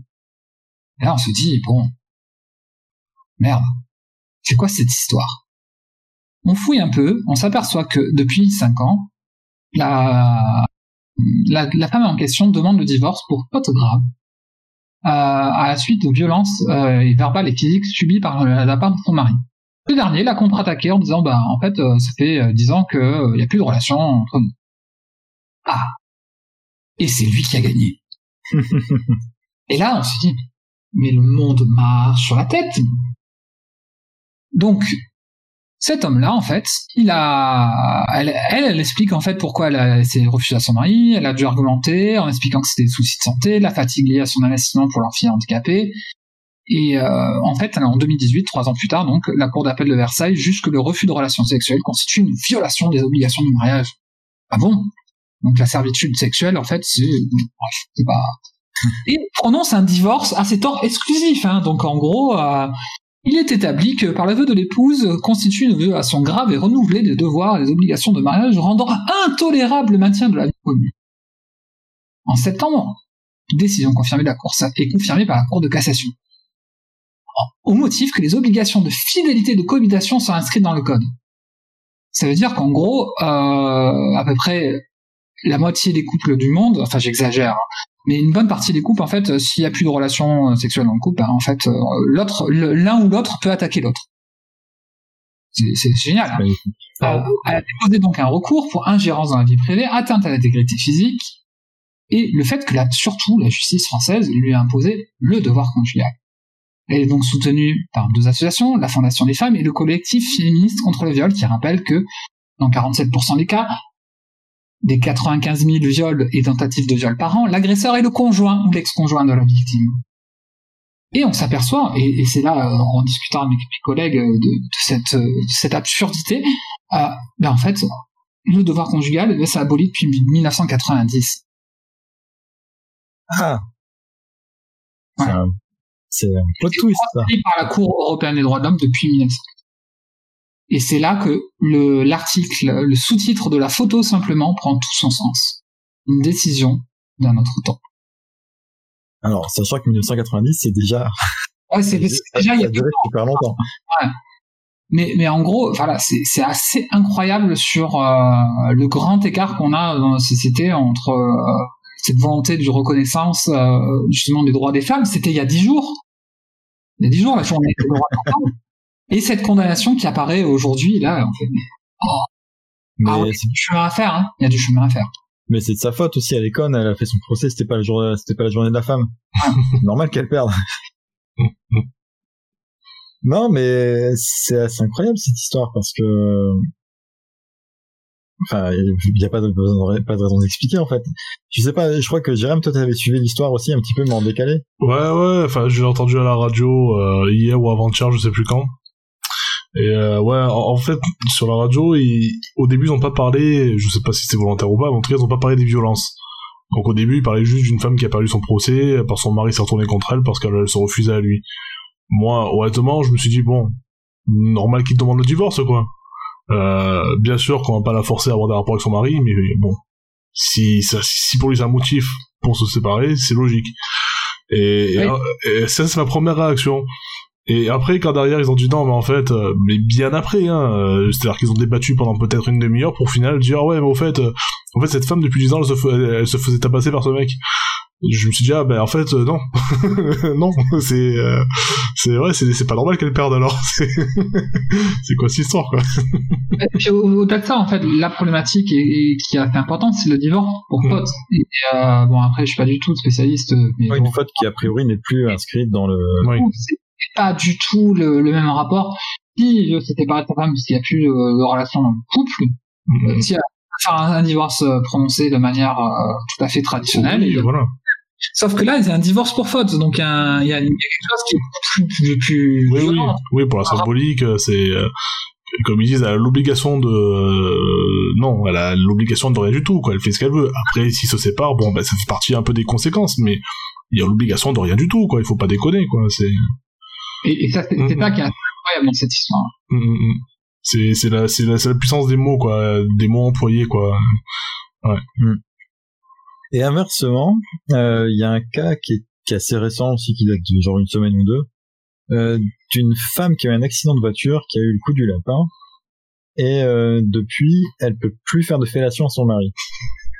Et euh, du coup, elle a demandé des dommages et intérêts, et euh, ce que ça, a priori, son avocate a refusé de défendre euh, euh, pendant pendant le procès en disant en gros enfin qu'elle n'avait pas envie de prononcer le mot fellation en gros hein, parce qu'elle trouvait- enfin non mais la façon dont enfin je sais plus la citation exacte la citation exacte mais c'était en gros t'avais l'impression que c'était ah non mais je vais quand même pas amener ça comme euh, comme argument. Ouais. alors que du coup euh, ben je trouve ça assez grave. Imagine que enfin, c'est une c'est une partie de la vie de couple qui peut avoir une importance. On sait pas la, la- la partie que ça. Ce que je On sait pas l'impact que ça a sur leur, Oui, leur vie sexuelle chaque couple est différent, quoi. par extension sur leur couple. Mhm. Peut-être que c'est très grave qu'elle Ouais. puisse plus faire de fellation à son mari. Et euh, à l'inverse, là, du coup, ben là, on s'en fout complètement, en fait. Mm, Donc d'un côté, t'as un mec, euh, il peut pas baiser, il bat, il bat sa femme, il peut pas baiser, on considère que bah ouais, il a raison parce qu'il peut pas, il peut pas violer sa femme. Et de l'autre côté, on considère qu'un couple qui euh, peut éventuellement perdre en, en dynamisme parce que sa femme est handicapée d'une certaine façon, euh, ça c'est pas important. Tu vois, en gros, je sais plus, c'est conclu en disant ouais, mais de toute façon, elle peut toujours, elle peut toujours mettre un coussin sous sa nuque et ça marche. Enfin, Ça, c'est un truc entendu au boulot, ça, ou? Non, non, j'ai vu cette, euh, j'ai vu cette information euh, passer sur internet il y a quelques, il y a, ou deux, un truc comme ça. Et euh, ça se passait près de chez nous, je crois. Donc, c'est pour ça, être dans la Provence. Et, Ok, euh, alors, j'ai plus les détails, donc certainement que j'ai dit plein de conneries là-dessus. Mais, euh, mais vous, enfin, dans tous les cas, au, au, au final, on a quand même une personne d'un côté qui, parce que sa relation de sexuelle est euh, pas satisfaisante, s'est vu attribuer euh, un jugement positif en, en- totalement en sa faveur en dépit de, de ses comport- des comportements qu'il a pu avoir et de l'autre côté on a euh, ben, le- la, la dégradation d'un- de- de- des rapports sexuels dans un couple qui est absolument pas prise en compte dans, dans une demande de dommages et intérêts et euh, je sais pas c'est- c'est- cet équilibre je le trouve très bizarre en fait c'est euh, Alors, pour, pour mon sushi, on va rester toujours dans le thème du juridique, en fait. Euh, c'est- c'est- C'était un peu... euh, tout ça n'était pas calculé, hein, bien évidemment. Hein, c'est En plus, c'est vrai. Mais... Euh, alors eh, ça tombe bien en plus aujourd'hui j'ai vu une avocate et ça parle encore de, en plus de, de, de femmes abusées, quoi, les pauvres. Et euh, donc c'est PPDA, hein, Patrick Pauvre d'Arvor. Ah, bah oui. forcément, on pouvait pas ne pas en parler, quoi, je, je pense. Enfin oui, on aurait pu ne pas en parler, mais bon. Alors, sachant que c'était un secret de polichinelle hein, dans la dans la profession, puisque moi je connais très bien des gens qui ont fait des écoles de journalisme et donc des gens qui ont connu des gens qui étaient à l'école de journalisme de, de PPDA. Tout le monde savait que c'était un mort de faim. de notoriété publique. euh, Ok. voilà. Bon, moi, je, honnêtement, je, n'ayant pas de connexion euh, avec le milieu, en tout cas jusqu'à très récemment, je, ouais, moi, j'ai découvert ça là, euh, bah, avec la, la plainte de Florence Porcel, hein, qui, c'est un peu elle qui, a- qui a révélé le, bah, le, le personnage, quoi. Et derrière, il y a des femmes qui ont libéré leurs leur paroles. Et euh, ouais, ouais, bah, effectivement, voilà, PPDA, c'est un, un gros dégueulasse, quoi, qui, qui viole des nanas, qui, qui profite euh, bah, du fait qu'elles soient, qu'elles soient en stage, qu'elles soient toutes jeunes, innocentes, euh, qu'elles sachent pas trop comment réagir pour, euh, voilà, pour, pour abuser d'elles de, différentes manières possibles et inimaginables, avec bien sûr le, ben voilà, comme tu, tu l'as un peu dit, là, c'était un secret de Polichinelle, donc c'est-à-dire que le milieu était au courant, ils, ils ont laissé, ils ont laissé faire, il y avait ces secrétaires qui, qui s'amusaient de la situation en disant, tiens, regarde, il y a une gamine qui arrive, c'est, c'est son McDo qui arrive, quoi, elles avaient ce, ce genre de blague entre elles, quoi, pour, pour dire que c'était un- le casse-dalle qui a duré 5 minutes pour, euh, pour PPDA, quoi. Donc c'est, quelque chose qui est immonde dans sa globalité, Oui, oui, on Et- mais c'est dégueulasse. Hein, Voilà. dégueulasse. et, euh, et, et ce qui renforce le côté dégueulasse, donc c'est que donc il y a des affaires qui ressortent des femmes qui libèrent leur parole maintenant. Et malheureusement, alors pour euh, certaines, dont- dont Florence Porcel, elles vont pouvoir avoir euh, justice, euh, voilà, euh, qui sera faite, en tout cas pour leur cas, puisque les films ne sont pas prescrits. Mais il y a des affaires qui sont beaucoup trop vieilles, beaucoup trop vieilles malheureusement, grâce à notre su- super système euh, judiciaire, voilà, avec des, des prescriptions euh, qui sont de 20 ans, si je dis pas de bêtises. Et euh, pour ces affaires-là, ben, euh, ben, il y a des femmes qui ont voilà, qui pourront pas voir PPDA qu'on est jugé coupable pour ce qu'il leur a fait. C'est, dégueulasse, quoi. Donc, euh, voilà, la loi qui est, qui est toujours aussi bien faite, quoi. Et c'est vrai Donc, que euh, ça, voilà. remonte, ça remonte à très loin. Enfin, ça remonte euh, en tout cas. Enfin, parce que moi, j'ai eu des échos de ça. C'était il y a, il y a, il y a plus de dix ans. Donc, euh, Oui, oui, oui. c'est quelque chose qui, qui, qui, qui perdure depuis malheureusement depuis très longtemps. Donc voilà, c'est, il y avait une espèce de ligne directrice, là. les- Ah ouais, c'était bien. Euh, Ouais. on- sans se concerter, on arrivait à faire un truc euh, cohérent. C'est ça. Euh, si vous voulez, alors à moins que The Poulp ait quelque chose à rajouter sur PPDA, mais si vous voulez, on peut en, sinon embrayer sur les Teriyaki, comme vous voulez. Ouais, passons à des choses un peu plus joyeuses. Allez, voilà, on est là pour Et- ça aussi. De- excusez-moi, mais il faut faire. Et sans transition, le, le. J'ai très mal fait, mais. mais- mais- Oh, ça, dans l'idée, c'était pas, c'était pas mal, quoi. c'était pas mal. Et, euh, ouais, bah, allez, bon, le euh, qui veut commencer? Alors, je, je sais que The Poulp finira, donc ça va se jouer entre toi et moi, euh, Ultra Chili. Alors, tu sais quoi, regarde, j'ai une pièce, hein. Allez, vas-y, Pile ou face face. Bon, elle est tombée, donc euh, on va dire que c'est toi. Euh, alors moi, je vous avais déjà parlé de la série euh, For All Mankind dans un précédent podcast, je sais plus lequel, probablement celui sur la SF, sur la hard SF, euh, que, j'invite hein, nos, auditeurs à, écouter ou réécouter parce que je, pense que c'est un bon numéro qu'on qu'on avait fait, euh, parmi nos meilleurs. Euh, donc For All Mankind pour un peu resituer euh, la série, euh, c'est euh, une série qui est sur Apple TV et c'est une uchronie, c'est-à-dire que euh, on va dans les années 60, euh, c'est la guerre froide, l'homme n'a pas encore marché sur la Lune, et il se trouve que euh, ce sont les Russes qui devancent les Américains, et qui sont les premiers hommes sur la Lune. Et en fait, ça part de là, du coup, ça relance la conquête spatiale, enfin, ça, accélère la conquête spatiale, du côté américain notamment, et... et du coup, pour un peu, euh, pour pas demeurer en reste, on va dire, par rapport aux, aux soviétiques, euh, ils vont pousser, euh, enfin ils sont, ils vont être poussés à entraîner des femmes et des minorités euh, qu'ils avaient exclues jusqu'à présent euh, de, la conquête, de, la de la conquête spatiale. Donc ça, c'est, en gros ce qui se passe dans la saison 1. Et euh, donc voilà, j'évite les, les gros spoils, euh, je, je parlerai pas de de, de voilà d'éléments importants quoi. Je, vous laisse découvrir ça euh, parce qu'il faut. Et euh, là bah, du coup la saison 2 a repris et euh, ben on, reste dans dans la lignée quoi. Les on, ça se passe quelques années après les, les événements de la saison 1 Euh, on retrouve les personnages euh, voilà qu'on avait suivis euh, auxquels on s'était attaché et, on voit qu'ils ont bien évolué. Certains qui sont qui étaient astronautes qui sont devenus euh, qui sont qui font partie des, des têtes euh, des dirigeants de, de du programme spatial de la NASA. Euh, enfin voilà c'est euh, plein de choses comme ça. Et euh, et c'est il y a toujours ce côté un peu de de ben on- comment on va intégrer des minorités dans dans voilà dans dans euh, dans le programme pour s'en servir euh, au- médiatiquement pour faire entendre notre cause ce genre de choses. Et je trouve que c'est euh, c'est pas mal quoi la- ouais tu allais dire quelque chose euh, quelqu'un? Je sais pas j'ai entendu quelque chose Euh, non, Non? je pense que c'est The Poulpe qui a éternué ou qui a- ah d'accord ok j'ai pardon Non, non, rien du tout pour le coup. ok D'accord. bon je sais pas j'ai entendu un bruit on est écouté en fait par, par Par la NASA. C'est ça, par un hasard. J'ai dit trop de fois le, le mot-clé, quoi, et ils sont venus ici pour voir ce qui se passait, quoi. et euh...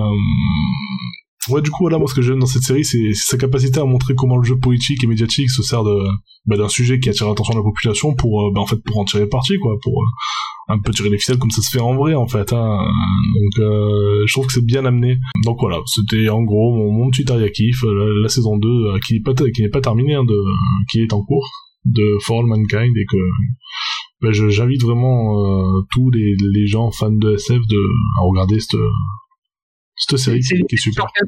Pardon, excuse-moi. euh, Mhm. c'est visible sur quelle euh, euh, plateforme Alors si, tu veux être dans la légalité, c'est sur Apple TV. Mais bon, Mhm. après, bon, en tapant quelques mots-clés euh, bien précis sur Google, en théorie, tu trouves ça facilement. Ok. Donc c'est une série Apple TV. Apple. Une série officiellement Apple TV, c'est ça.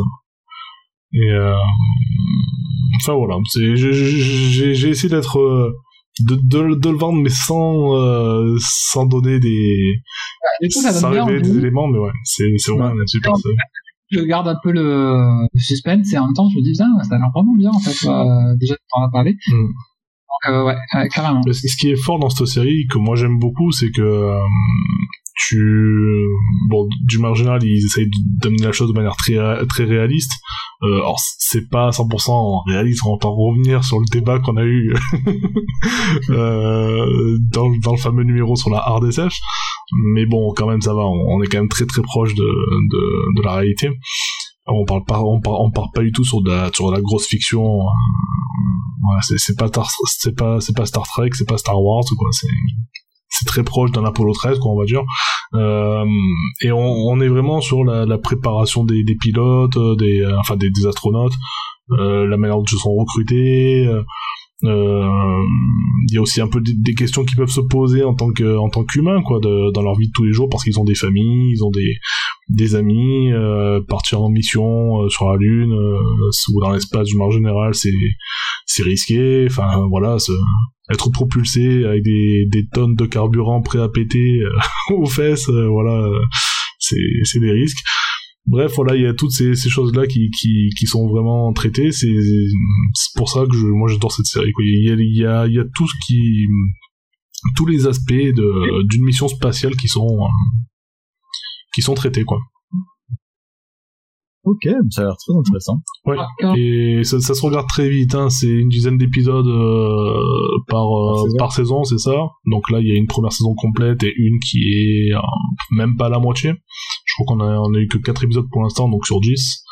Euh, donc voilà, euh, je crois que la fin de saison est prévue pour le 23 ou le 24 avril. Donc euh, voilà, vous avez le, le temps pour vous faire la première saison et embrayer sur la, sur la deuxième si vous en avez envie. Ok, ça a l'air très cool. Ouais, ça donne bien envie, en tout cas. Alors, pour l'histoire, hein, la pièce était bien tombée sur du côté face. Donc, euh, sinon, je t'aurais coupé, hein, je t'aurais interdit de, de faire Bah oui, oui, c'est Et- normal. Du coup, j'ai découvert que la pièce de 20, cent- de 20 centimes d'euros grec euh, représentait sur son côté face l'empereur Palpatine. Voilà. si jamais vous en trouvez une un jour, vous verrez de quoi je parle. Euh, J'ai envie d'avoir une pièce euh, de 20 centimes grec, quoi. Comment tu euh, pièce de 20 centimes grec et tu la revends plus cher que ces 20 centimes parce que tu penses qu'il y a Pal- Pal- Palpatine dessus, c'est ça. Tu revends tous les fans de Star Wars et voilà. Alors moi, est-ce que tu penses que si tu vas à la banque palatine avec une pièce Palpatine, euh, c'est genre un signe de, de, de reconnaissance? Parce qu'en fait, je me suis toujours demandé si cette banque avait un rapport avec... euh, Non. c'est pas grave. euh, donc je passe à mon teriyaki du coup, parce qu'on a dit qu'on regardait The Post pour la fin, c'est ça? C'est ça. Ok. Alors moi, j'avais un truc qui était un petit peu long, un petit peu perso. Du coup, je, vais vous, je, je vais vous le résumer assez rapidement, histoire de vous faire passer le, le sentiment que j'ai eu euh, avec ce teriyaki. Même euh, si du coup, bah, ça va perdre un petit peu de son impact, mais je pense que le podcast est déjà très très long, donc euh, je vais. Alors moi, c'est une vidéo sur laquelle je suis retombé il y a pas très longtemps. C'est une vidéo que j'avais vue il y a très longtemps. ok, c'est une vidéo qui date de 2009. C'est euh, la- alors j'aurais dû garder le nom de la vidéo quelque part sur euh, proche de moi pour pouvoir vous la dire pour la retrouver facilement. Mais je n'ai pas fait ça parce que je suis pas quelqu'un de sérieux. Ah, c'est pas euh, Sasquatch Music Festival 2009, euh, Guy Starts Dance Party Je crois que c'est ça. Merci. Effectivement, il est encore sur le Discord. Merci beaucoup. Et effectivement, donc comme son titre l'indique, c'est un gars qui danse tout seul au Sasquatch Festival en 2009. Donc j'avais vu cette vidéo à l'époque parce qu'elle avait fait un petit peu le tour d'internet et donc c'est effectivement, vous voyez la vidéo, c'est donc on, voit euh, on voit euh, de l'herbe avec des gens qui sont assis dans l'herbe dans un festival et un gars qui danse tout seul torse nu. Et euh, il danse tout seul pendant 30 secondes qui semble durer une éternité parce que alors, je, je vais vous raconter en fait comment j'ai vécu cette vidéo la, la première fois que j'ai vu il y a une dizaine d'années. C'est-à-dire que moi, je regardais ce mec et je me suis dit mais il est là tout seul à danser, tout, il, dan- il danse tout seul là. J'ai l'impression que ça, ça durait des plombs parce que j'avais euh, j'avais un petit peu honte pour lui. Au bout de 30 secondes, il y a un gars qui le rejoint et on voit qu'il est super content et même là, il a une réaction, il est trop content quoi, pour ce que c'est en fait. Il y a juste un autre gars qui vient danser avec lui. Et puis au bout de 40 secondes de plus, il y a, il commence à y avoir des gens qui arrivent, un petit groupe. Et là, petit à petit, il y a plein de gens qui arrivent. Et ça devient une foule. Et ils dansent tous. Et euh, il reste des gens qui sont assis dans l'herbe, dans la pelouse. Mais euh, l'essentiel des gens qui, ont- qui étaient là, qui étaient hors champ même, ils se sont venus se, se regrouper euh, et dansent tous avec lui. Et ce, ce mec a lancé tout seul, à lui tout seul, il a dansé, il a, il a, il a motivé tout le, tout le groupe qui était autour de lui, les, les dizaines de personnes qui étaient autour de lui et qui étaient avachis dans l'herbe, il les a motivés à danser sur euh, sur sur quoi il danse déjà sur du Santigold Unstoppable. Voilà. Euh, donc quand j'ai vu cette vidéo il y a une dizaine d'années, je me disais, euh, ça m'a, en fait, ça m'amusait d'un côté et je trouvais ça sympa le côté euh, les gens qui dansent, mais d'un autre côté ça m'énervait aussi un petit peu. Parce que je me suis dit d'office, en fait, sans trop y penser, enfin inconsciemment, je me suis dit ces gens le rejoignent en, mode dérision, en genre euh, allez viens on va danser n'importe comment avec lui, on va se ridiculiser avec lui. Euh, je me mettais aussi dans la tête, enfin, je m'identifiais plus dans plus à la meuf qui arrive à la fin quand le morceau est fini mais qui se lève, qui a envie d'y aller. Et euh, finalement bah elle arrive le morceau est fini voire même de manière plus réaliste en fait je m'identifiais aux gens qui restent assis euh, dans l'herbe en mode euh, ouais c'est bon mais vous voulez pas vous amuser ailleurs moi j'écoute de la musique bon en gros je, enfin sauf que je serais jamais allé écouter un, aller voir un concert de, un concert de Santigold mais voilà et en fait mon kiff c'était de retomber sur cette vidéo complètement au hasard et d'avoir mais complètement différemment parce qu'aujourd'hui, je vois ce mec. Ce mec, c'est mon héros. Je vois ce, je vois ce gars là qui arrive à motiver la foule à, à venir danser alors qu'ils étaient tous avachis dans l'herbe. Et je me dis, bah aujourd'hui, si, si j'étais dans cette situation, je m'identifierais, je m'identifierais plus aux gens qui sont assis dans l'herbe, ni à la meuf qui se lève peut-être vite fait à la fin pour dire, allez, j'ai fait l'effort, mais euh, j'ai pas participé. À minima, à minima, je suis le premier mec qui rejoint, voire je suis, je suis ce mec et et de- de- d'avoir cette euh, cette réalisation ben, ça m'a fait un énorme kiff alors forcément c'est un truc que vous pouvez pas partager du coup c'est un peu con que j'en parle de manière publique mais regardez cette vidéo elle est elle est kiffante à voir voilà je sais pas si vous l'avez vu vous j'ai partagé tout à l'heure sur le Oui, Discord oui, oui. Ouais, carrément. du coup à, à qui vous vous identifiez dans cette vidéo? Moi, globalement, c'est clair que je suis un mec qui bouge pas et qui regarde ça de loin et qui, qui, qui sourit quand même à la joie communicative de, de ce gars-là. quoi. C'est clair que, euh, ouais, c'est ça. Moi, je, je vraiment, euh, je vais pas lancer de en public. C'est, c'est juste pas possible pour moi. Moi, ça dépend vraiment de, du, du, je sais pas, du feeling sur le, sur l'instant, quoi. alors moi je pense que si je suis à ce concert avec Jérém je suis le deuxième gars si je suis sans Jérém je suis le premier gars Possible, possible. voilà c'était juste ça Mm. j'ai fait j'ai fait court Oui, Ouais. oui, c'est très bien. C'est, intéressant ce décalage, euh, je trouve, euh, dans les 10 ans en fait, alors que euh, ça, ça montre la perception même de la façon dont tu vois l'existence, quoi, Ultra Chili. mais complètement. Et c'est d'autant plus étonnant que euh, on aurait tendance à penser comme ça naturellement, instinctivement, que les gens fonctionnent plutôt dans l'autre sens. C'est-à-dire que les gens se, se- se calment avec l'âge. Alors que moi, c'est le contraire. J'ai une revanche à prendre sur la vie.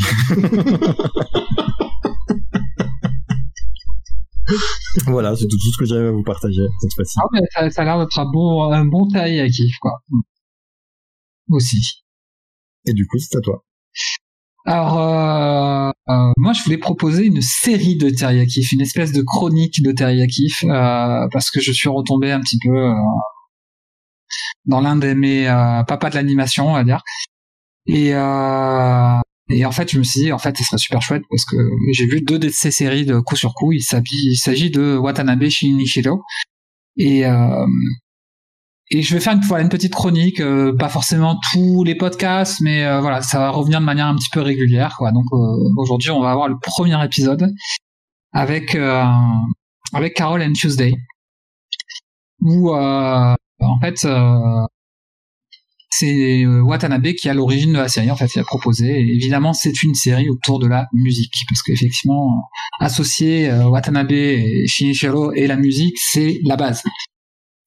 Un grand, grand mélomane.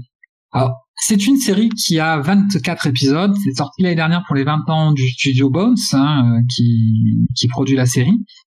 Et, euh, et l'histoire, c'est en fait la rencontre entre deux jeunes adolescentes, presque adultes, hein, donc 17 ans au début de la série. Euh, L'une qui est euh, une réfugiée de la Terre, parce que l'action se passe sur Mars, en fait, euh, 50 ans après sa colonisation, en fait, sa terraformation, on pourrait dire, parce que euh, une planète qui est très... euh, très très belle, euh, enfin très euh, terraformée quoi, un peu. Oui, oui, ça ressemble beaucoup à la Terre. euh, Ouais, voilà. Et, euh, et, et voilà, on a donc euh, le personnage de Carole qui est une réfugiée euh, qui vivote entre deux boulots et qui joue de son clavier dans la rue pour essayer de gagner trois francs six sous.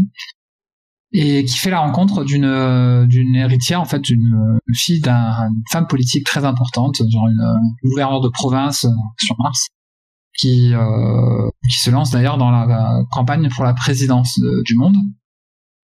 Et euh, rien, c'est pas rien quand même. Carrément, et ça, ça a des impacts notamment surtout dans la deuxième partie de la série. Et, euh, et en fait, ce qui est intéressant, c'est que cette jeune femme, elle fugue en fait parce que sa mère euh, refuse qu'elle fasse de la musique et, euh, et elle rencontre un peu par hasard euh, cette euh, Carole en, en temps écouter et en fait, elle va la voir, elle lui dit ah, mais c'est trop bien ce que tu joues et puis elle, euh, puis elle sort sa guitare et elles finissent par jouer ensemble. Donc euh, Tuesday euh, rencontre Carole et finit par vivre chez elle dans dans le grenier d'une boutique tenue par un vieux chinois, euh, enfin, quelqu'un qui a l'aspect d'un vieux chinois, ou de quelqu'un de très zen qu'on entend à peine parler deux, deux mots dans toute la série. J'ai même oublié qu'il existait. Et, euh, et ce que j'ai beaucoup aimé, voilà, je, je pense que j'ai peut-être oublié des choses importantes, mais euh, ce que j'ai beaucoup aimé, voilà, dans cette série, c'est que, bah, en fait, j'adore les séries autour de la musique et de l'animation japonaise. Euh, J'en ai déjà parlé euh, très rapidement dans dans les précédents podcasts. J'ai parlé de Your Lie in April et ou euh, Le piano dans la forêt, qui sont euh, chacun de leur, euh, à leur manière de d'excellentes séries. Et je pense que Carolyn Tuesday les rejoint, franchement, euh, sans sans problème. Euh, peut-être un petit peu moins en termes d'émotion. J'y reviendrai un peu pour plus tard. Alors le cara le travail sur les décors, c'est juste une série magnifique. Elle est vraiment très très très belle. C'est euh, c'est beau, c'est super bien animé. Il y a un- des vrais jeux de lumière. euh, L'aspect futuriste est très très bien rendu. On a on a vraiment euh, quelque chose qui est assez euh, assez incroyable.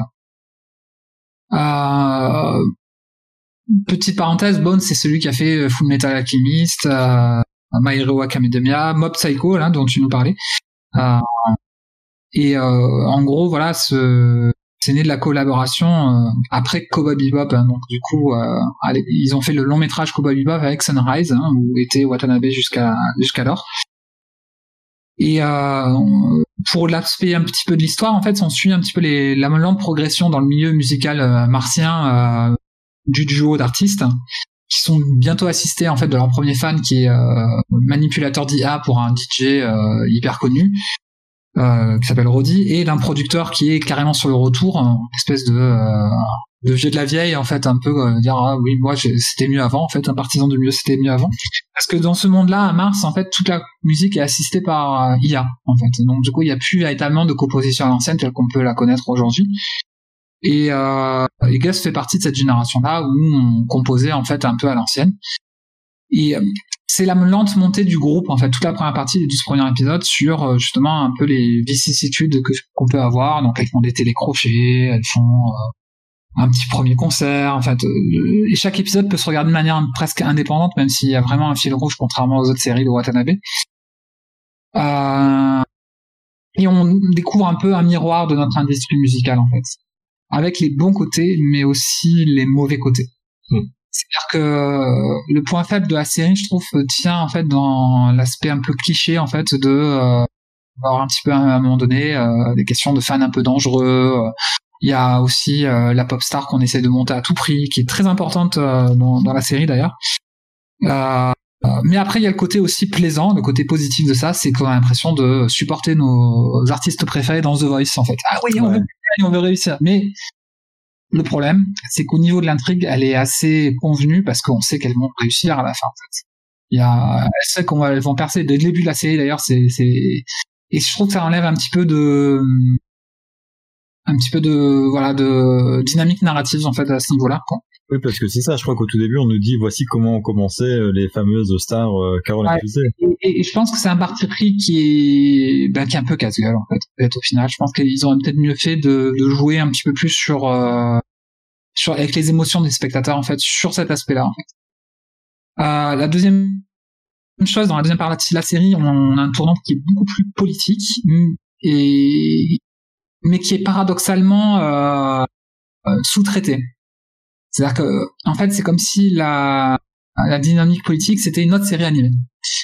Et que Carol and Tuesday avait, euh, malgré leur bienveillance, enfin, c'est voilà, ces deux nanas qui ont le cœur sur la main, qui ont des émotions euh, absolument extraordinaires. C'est deux beaux personnages en fait, hein, notamment. euh, et, et la série traite parallèlement, parallèlement à ça euh, des questions très actuelles et très intéressantes sur euh, voilà sur la xénophobie, la montée de la xénophobie, le, la une dérive sécuritaire, euh, le contrôle de la population, la manipulation, et, et tout ça est plutôt bien traité, mais ça se fait sans Carol et Tuesday, et c'est ça que je trouve qui est problématique. Et, euh, et à chaque fois qu'elles essayent d'exprimer un petit peu cette euh, volonté de se raccrocher au monde, elles s'enferment en fait dans leur. Et ça c'est assez euh, et assez dommage en fait. Mm. C'est dommage. Mais heureusement le point fort de la série il est pas là. Le point fort de la série, bah, c'est la musique en fait. Euh, comme dans toute œuvre de, de Watanabe, il n'y a pas que lui. Hein, sur, je, je reviendrai un petit peu sur euh, les personnes avec qui il a travaillé. Euh, elle occupe vraiment une place euh, centrale en fait. On a, on a au-delà de cette intrigue contenue des, euh, des, des musiques assez extraordinaires quoi. Il y a la celle que euh, dès la première euh, musique qu'on entend, ne serait-ce que sur le teaser proposé par Netflix, euh, franchement, c'est c'est ça, te colle des frissons. On a une véritable aussi euh, recherche musicale euh, taillée dans la pop actuelle et euh, dans tout ce qui peut être produit. De... C'est une série extrêmement contemporaine d'un point de vue musical et très riche. Et franchement, les artistes qui ont contribué. Euh, notamment Moki hein, qui compose principalement la musique, mais aussi Flying Lotus ou Thunder Seed. Bon, c'est des groupes japonais, hein, donc euh, pour la plupart. Euh, les chanteuses aussi, je vais pas forcément les citer, mais qui sont les voix donc un- un- qui interprètent les chansons de Caroline Tuesday sont absolument magnifiques. À chaque nouvel épisode, on a un souvent un nouveau morceau et, et c'est aussi bon que le précédent, c'est aussi recherché. Il y a, il y a vraiment quelque chose qui est extrêmement réussi entre euh, le lien la musique et l'animation aussi. C'est-à-dire que l'animation des, des doigts sur le piano, sur la guitare, euh, les aspects visuels des concerts des autres artistes. C'est-à-dire que même les personnages secondaires euh, ont leur vraie thématique musicale et visuelle. Et c'est un peu aussi, c'est un peu la. Ouais, c'est force de la série en fait, et c'est un peu la force de Watanabe d'une manière générale. C'est que du coup ils ont des personnages euh, absolument euh, hyper attachants et hyper forts en fait. Un personnage qu'on voit dans deux trois épisodes et qui apparaît deux fois dans toute la série, bah en fait il, a- il acquiert une puissance d'un seul coup, un charisme de fou quoi. euh, alors qu'on l'a vu deux fois et qu'il a dit euh, trois lignes de dialogue quoi. Euh, Il y en a qui sont un peu moins bien réussis évidemment, mais euh, mais ces relations elles sont sont vraiment intéressantes comme Angela donc la, la fameuse pop star qui est lancée et son producteur de musique euh, faite par IA Tao. Ils ont une relation très ambiguë, très très complexe, très intéressante. J'en dis pas plus. Et euh, et franchement, voilà, c'est une série qui, malgré ces petits ces défauts là dont, dont je parlais, et, et franchement, euh, nous colle une série de chill successifs.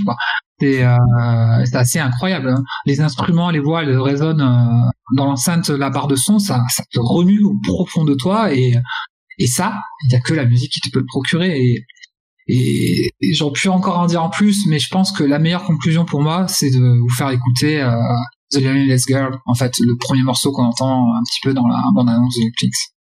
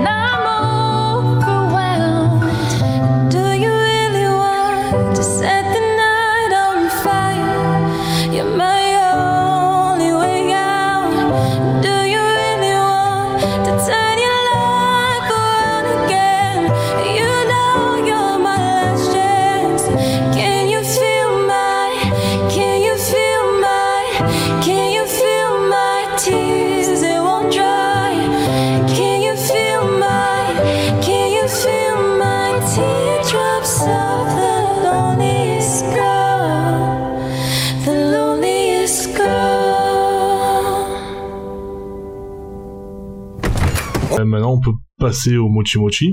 Donc, euh, une nouvelle rubrique. une nouvelle rubrique, comme on l'a dit au début du- du podcast, qui remplace dorénavant, enfin l'ancienne euh, revue pizza, hein, que malheureusement, enfin le principe de la revue pizza, c'est qu'on était ensemble tous les trois en train d'enregistrer le podcast autour d'une pizza et du coup, on faisait la revue à la fin de la pizza qu'on avait mangée pendant le podcast. Et bon, ben confinement, enfin pas confinement, mais plutôt euh, euh, Couvre-feu. oblige. euh, voilà, on est, on n'a plus cette possibilité le soir de, de se retrouver autour d'une pizza, donc. euh, On a pu le faire deux fois, je crois. Ouais, les deux premiers numéros, c'est ça. Et même le, le deuxième numéro, on avait entamé déjà à, à l'époque le, le premier euh, couvre-feu et on était speed, on avait dû partir euh, limite quoi. Je sais pas si, si vous vous souvenez Ouais, de ouais. ça, mais À l'époque, c'était à 20h. C'était ça, Mm. c'était ça. Ouais. Du coup, bon ben voilà, le, le Comme on est super réactif, on a attendu six numéros pour Ouais, en fait, on, on est des gens on- on est optimistes de nature, donc on s'est dit à chaque fois, ouais, c'est bon pour le prochain numéro, ça, ça, on, que là, on du aura coup- le droit quoi. A priori, euh, on passe à 19h maintenant. les Ouais. samedis et c'est pas toutes les régions je crois qui sont concernées je sais Non, plus c'est ah, Tout le monde, c'est tout le monde. d'accord Le samedi, c'est tout le monde. Tout, tout le monde à 19h. ok bon super ça nous laisse peut-être un, un temps pour caser euh, un petit truc, on sait pas. ouais à voir euh, à réfléchir enfin du coup on a le mochi mochi maintenant en fait le mochi mochi on va vous parler euh, de plats qui nous tiennent euh, particulièrement à cœur ou D'expérience culinaire. ou d'expériences culinaires voilà qu'on a pu rencontrer une fois dans notre vie et qu'on a envie de partager avec vous. Donc euh, ben, je vais peut-être euh, commencer hein, ce- cette première partie. Euh, et moi je vais vous parler euh, d'un fish and chips que j'ai mangé euh, à Brighton le meilleur de ma vie. Euh, Brighton donc c'est dans le sud de l'Angleterre. Vous allez me dire euh, ouais mais un fish and chips tu te fous un peu de notre gueule non Euh, c'est du poisson pané et des frites quoi. Et ben non, c'était pas juste du poisson pané et des frites. C'est-à-dire que moi, euh, j'étais déjà allé en Angleterre et j'ai jamais mangé de fish and chips. Par justement, ça me donnait pas envie de manger euh, cette espèce de poisson pané avec ses frites euh, surgelées euh, dans ce papier à la con là et dans le journal pour garder un peu la chaleur. Ça m'a jamais donné envie. Enfin voilà. Mais euh, mon cousin qui, qui vivait à l'époque à Londres m'a dit non, euh, si tu veux goûter le meilleur fish and chips, tu vas à Brighton euh, et là-bas tu vas à Riddle Finn et ils font le meilleur fish and chips, c'est ils le font maison et euh, et tu verras, il est trop bon, euh, voilà, c'est euh, vas-y. Et du coup j'ai suivi ses conseils, j'y suis allé. Et alors la première chose déjà c'est que quand on quand on prend le train, euh, c'est une heure de trajet entre Londres et Brighton. Mais ils, ils valent le coup. Euh, C'est-à-dire que déjà, vous arrivez dans Brighton, c'est euh, une ville qui est en bord de mer. Euh, donc il y a déjà une super vue, des, des très jolies plages. Et euh, c'est une ville qui regorge de street art. Il y en a dans, dans tous les coins. Euh, Bansky a, a démarré là-bas et c'est pas le seul street artiste qui, qui a démarré là-bas. Il y en a plein d'autres. Et, euh, donc voilà, Brighton déjà pour un, graphiste ou en tout cas pour des gens qui sont euh, qui sont en tout cas sensibles, on va dire à l'illustration et le graphisme en général, c'est déjà une destination de choix. Mais en plus, quand vous allez vous, vous diriger vers la mer, vous voyez ce resto en bord de mer qui est à de mémoire à 10 mètres de, de l'eau, quoi. Hein, c'est on est on est presque les pieds euh, les pieds dans, dans l'eau. Vous posez sur la terrasse, vous commandez un fish and chips qu'on vous sert dans une assiette on voit de suite que le truc est fait maison, quoi. C'est, euh, ils ont pris de la morue, ils l'ont trempé dans la farine, dans la chapelure, ils l'ont fait revenir. Enfin, on, sent le truc frais et, bon, quoi, dé- déjà à l'œil, avec les frites maison servies, avec euh, avec euh, la fleur de sel dessus, le, petit pot avec euh, avec le la purée de petits pois. Purée de petits pois, j'ai jamais euh, goûté ça avant, euh, avant d'aller à Londres.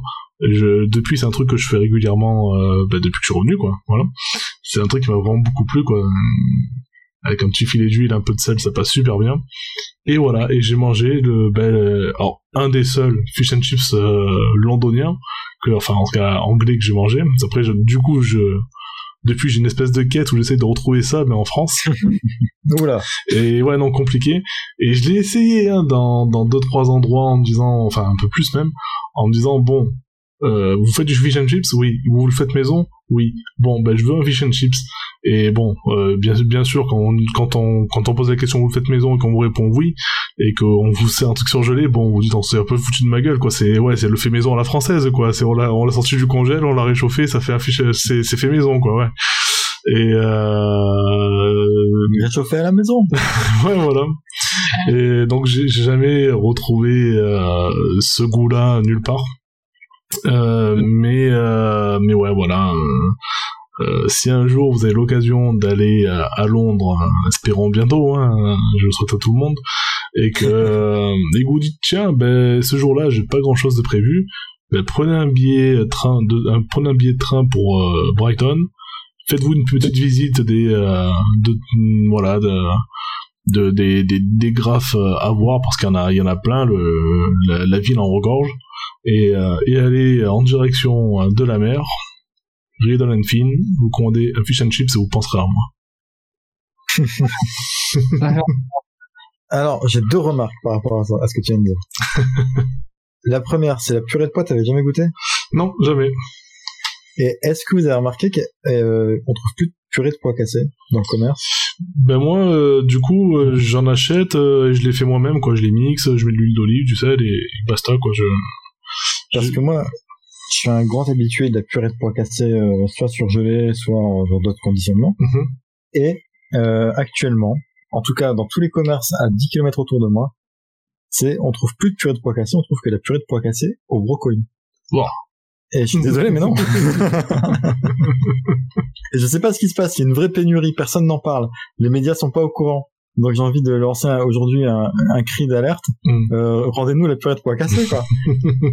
Et deuxième truc, c'est que j'ai fait à peu près la même expérience que toi, mais sauf que j'ai fait un truc honteux à la fin. je, suis, je suis allé une fois, à- j'étais à Londres, j'ai fait un séjour à Londres d'à peu près une semaine avec euh, ma compagne de, de l'époque. Et le dernier jour, on compte nos, nos livres qui nous restent, parce que c'était bien avant Internet et tout ça, donc c'était super chiant pour changer d'argent, fallait dans les trucs, tu sais, les, les, euh, euh, les checkpoints là où tu payes euh, trois fois le prix de change. euh, Oui, oui. voilà. Et euh, bref, c'était voilà, c'était même avant l'euro, enfin c'était avant l'Europe, etc. Donc c'était c'était compliqué pour payer en francs. Tu pouvais pas payer partout euh, en francs. Et euh, bref, on, on compte nos trucs et on se dit, bah écoute, là il nous reste de quoi faire. C'était le dernier jour, on, on allait partir et c'était genre on avait juste le temps d'y aller et de revenir. Et on s'est dit, bon, on a juste le temps là d'aller euh, se manger un fish and chips avant de partir. Et donc on y va. On arrive super en retard, le magasin, le restaurant en train de fermer. Le mec il fait allez si vous voulez euh, vous avez l'air de deux amoureux euh, qui sont arrivés à- qui, sont venus visiter Londres. Si vous voulez je reste ouvert un peu plus longtemps pour vous. Et du coup on, tu vois on prend un truc on, prend un, on commande un truc on se dit bon ben voilà avec ce qui nous reste en monnaie anglaise on va pouvoir payer nos plats lui laisser un petit pourboire.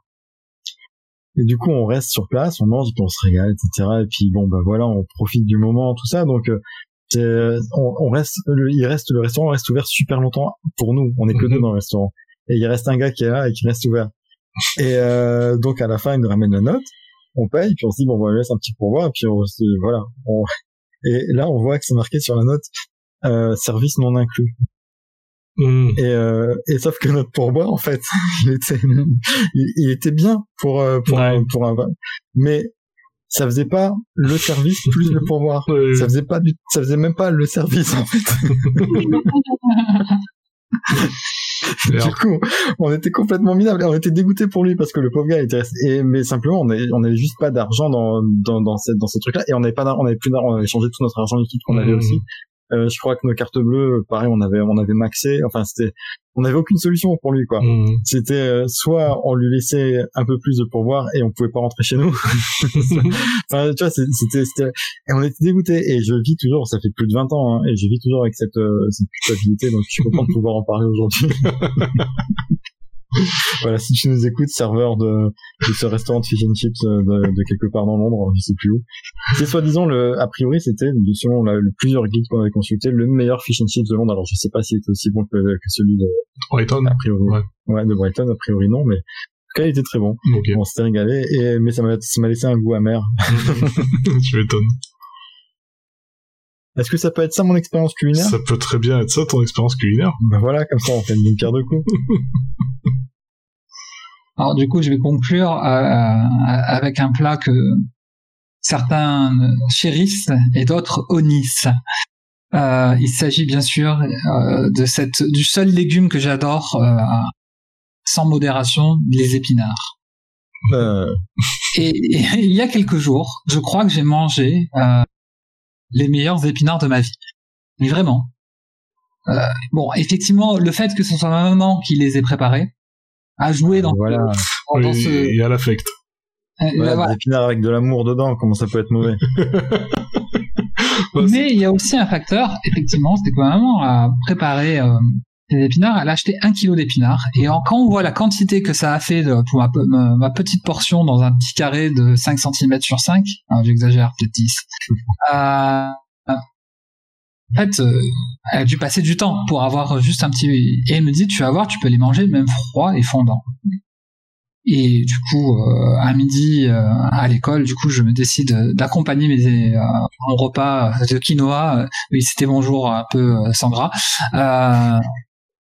Cette petite barquette d'épinards, et effectivement, je crois que c'était les meilleurs épinards de toute ma vie parce qu'ils étaient ultra frais, ultra fondants. J'ai eu l'impression d'avoir euh, une sensation à la petit chef, quoi. Quand on ouvrait le pas, oh, il y avait de la lumière, euh, ça fondait dans la bouche. Enfin, bref, c'était euh, les meilleurs épinards de toute ma vie. Ok. Magnifique. C'est c'est cool. Alors attends, Tu- tu- là t'as combiné deux trucs que je déteste, les, les deux aliments que je déteste le plus sur le monde, c'est-à-dire les épinards et le quinoa. Donc je peux- j'ai du mal à me mettre à- à- à- dans, tes, dans tes chaussures, mais euh, mais je te crois sur parole. Ouais, il faut bien que je compense avec un peu de verre. Quand même. Ah alors, eh, vous savez que je me suis acheté une balance connectée. hein j'ai perdu 2 kilos en en deux semaines. Tu as acheté ou tu as pris celle de, du boulot? Non, non, justement, je me faisais sur le boulot, je me suis dit, au bout d'un moment, le câble, il va lâcher, c'est parce qu'à chaque fois, il faut la descendre par terre pour, et le câble, il est un peu tendu, je me suis dit, le jour où le câble, il va lâcher, ça va être de ma faute, donc je vais arrêter de faire ça, je vais m'acheter une balance, et puis, ah non, pardon, tu parlais, tu parlais de celles de, qui sont arrivées au boulot par erreur? Oui, oui, celle-ci, ouais. Non, ils ont, non, non, on n'a pas franchi cette frontière, malheureusement. Sinon, j'en aurais acheté trois.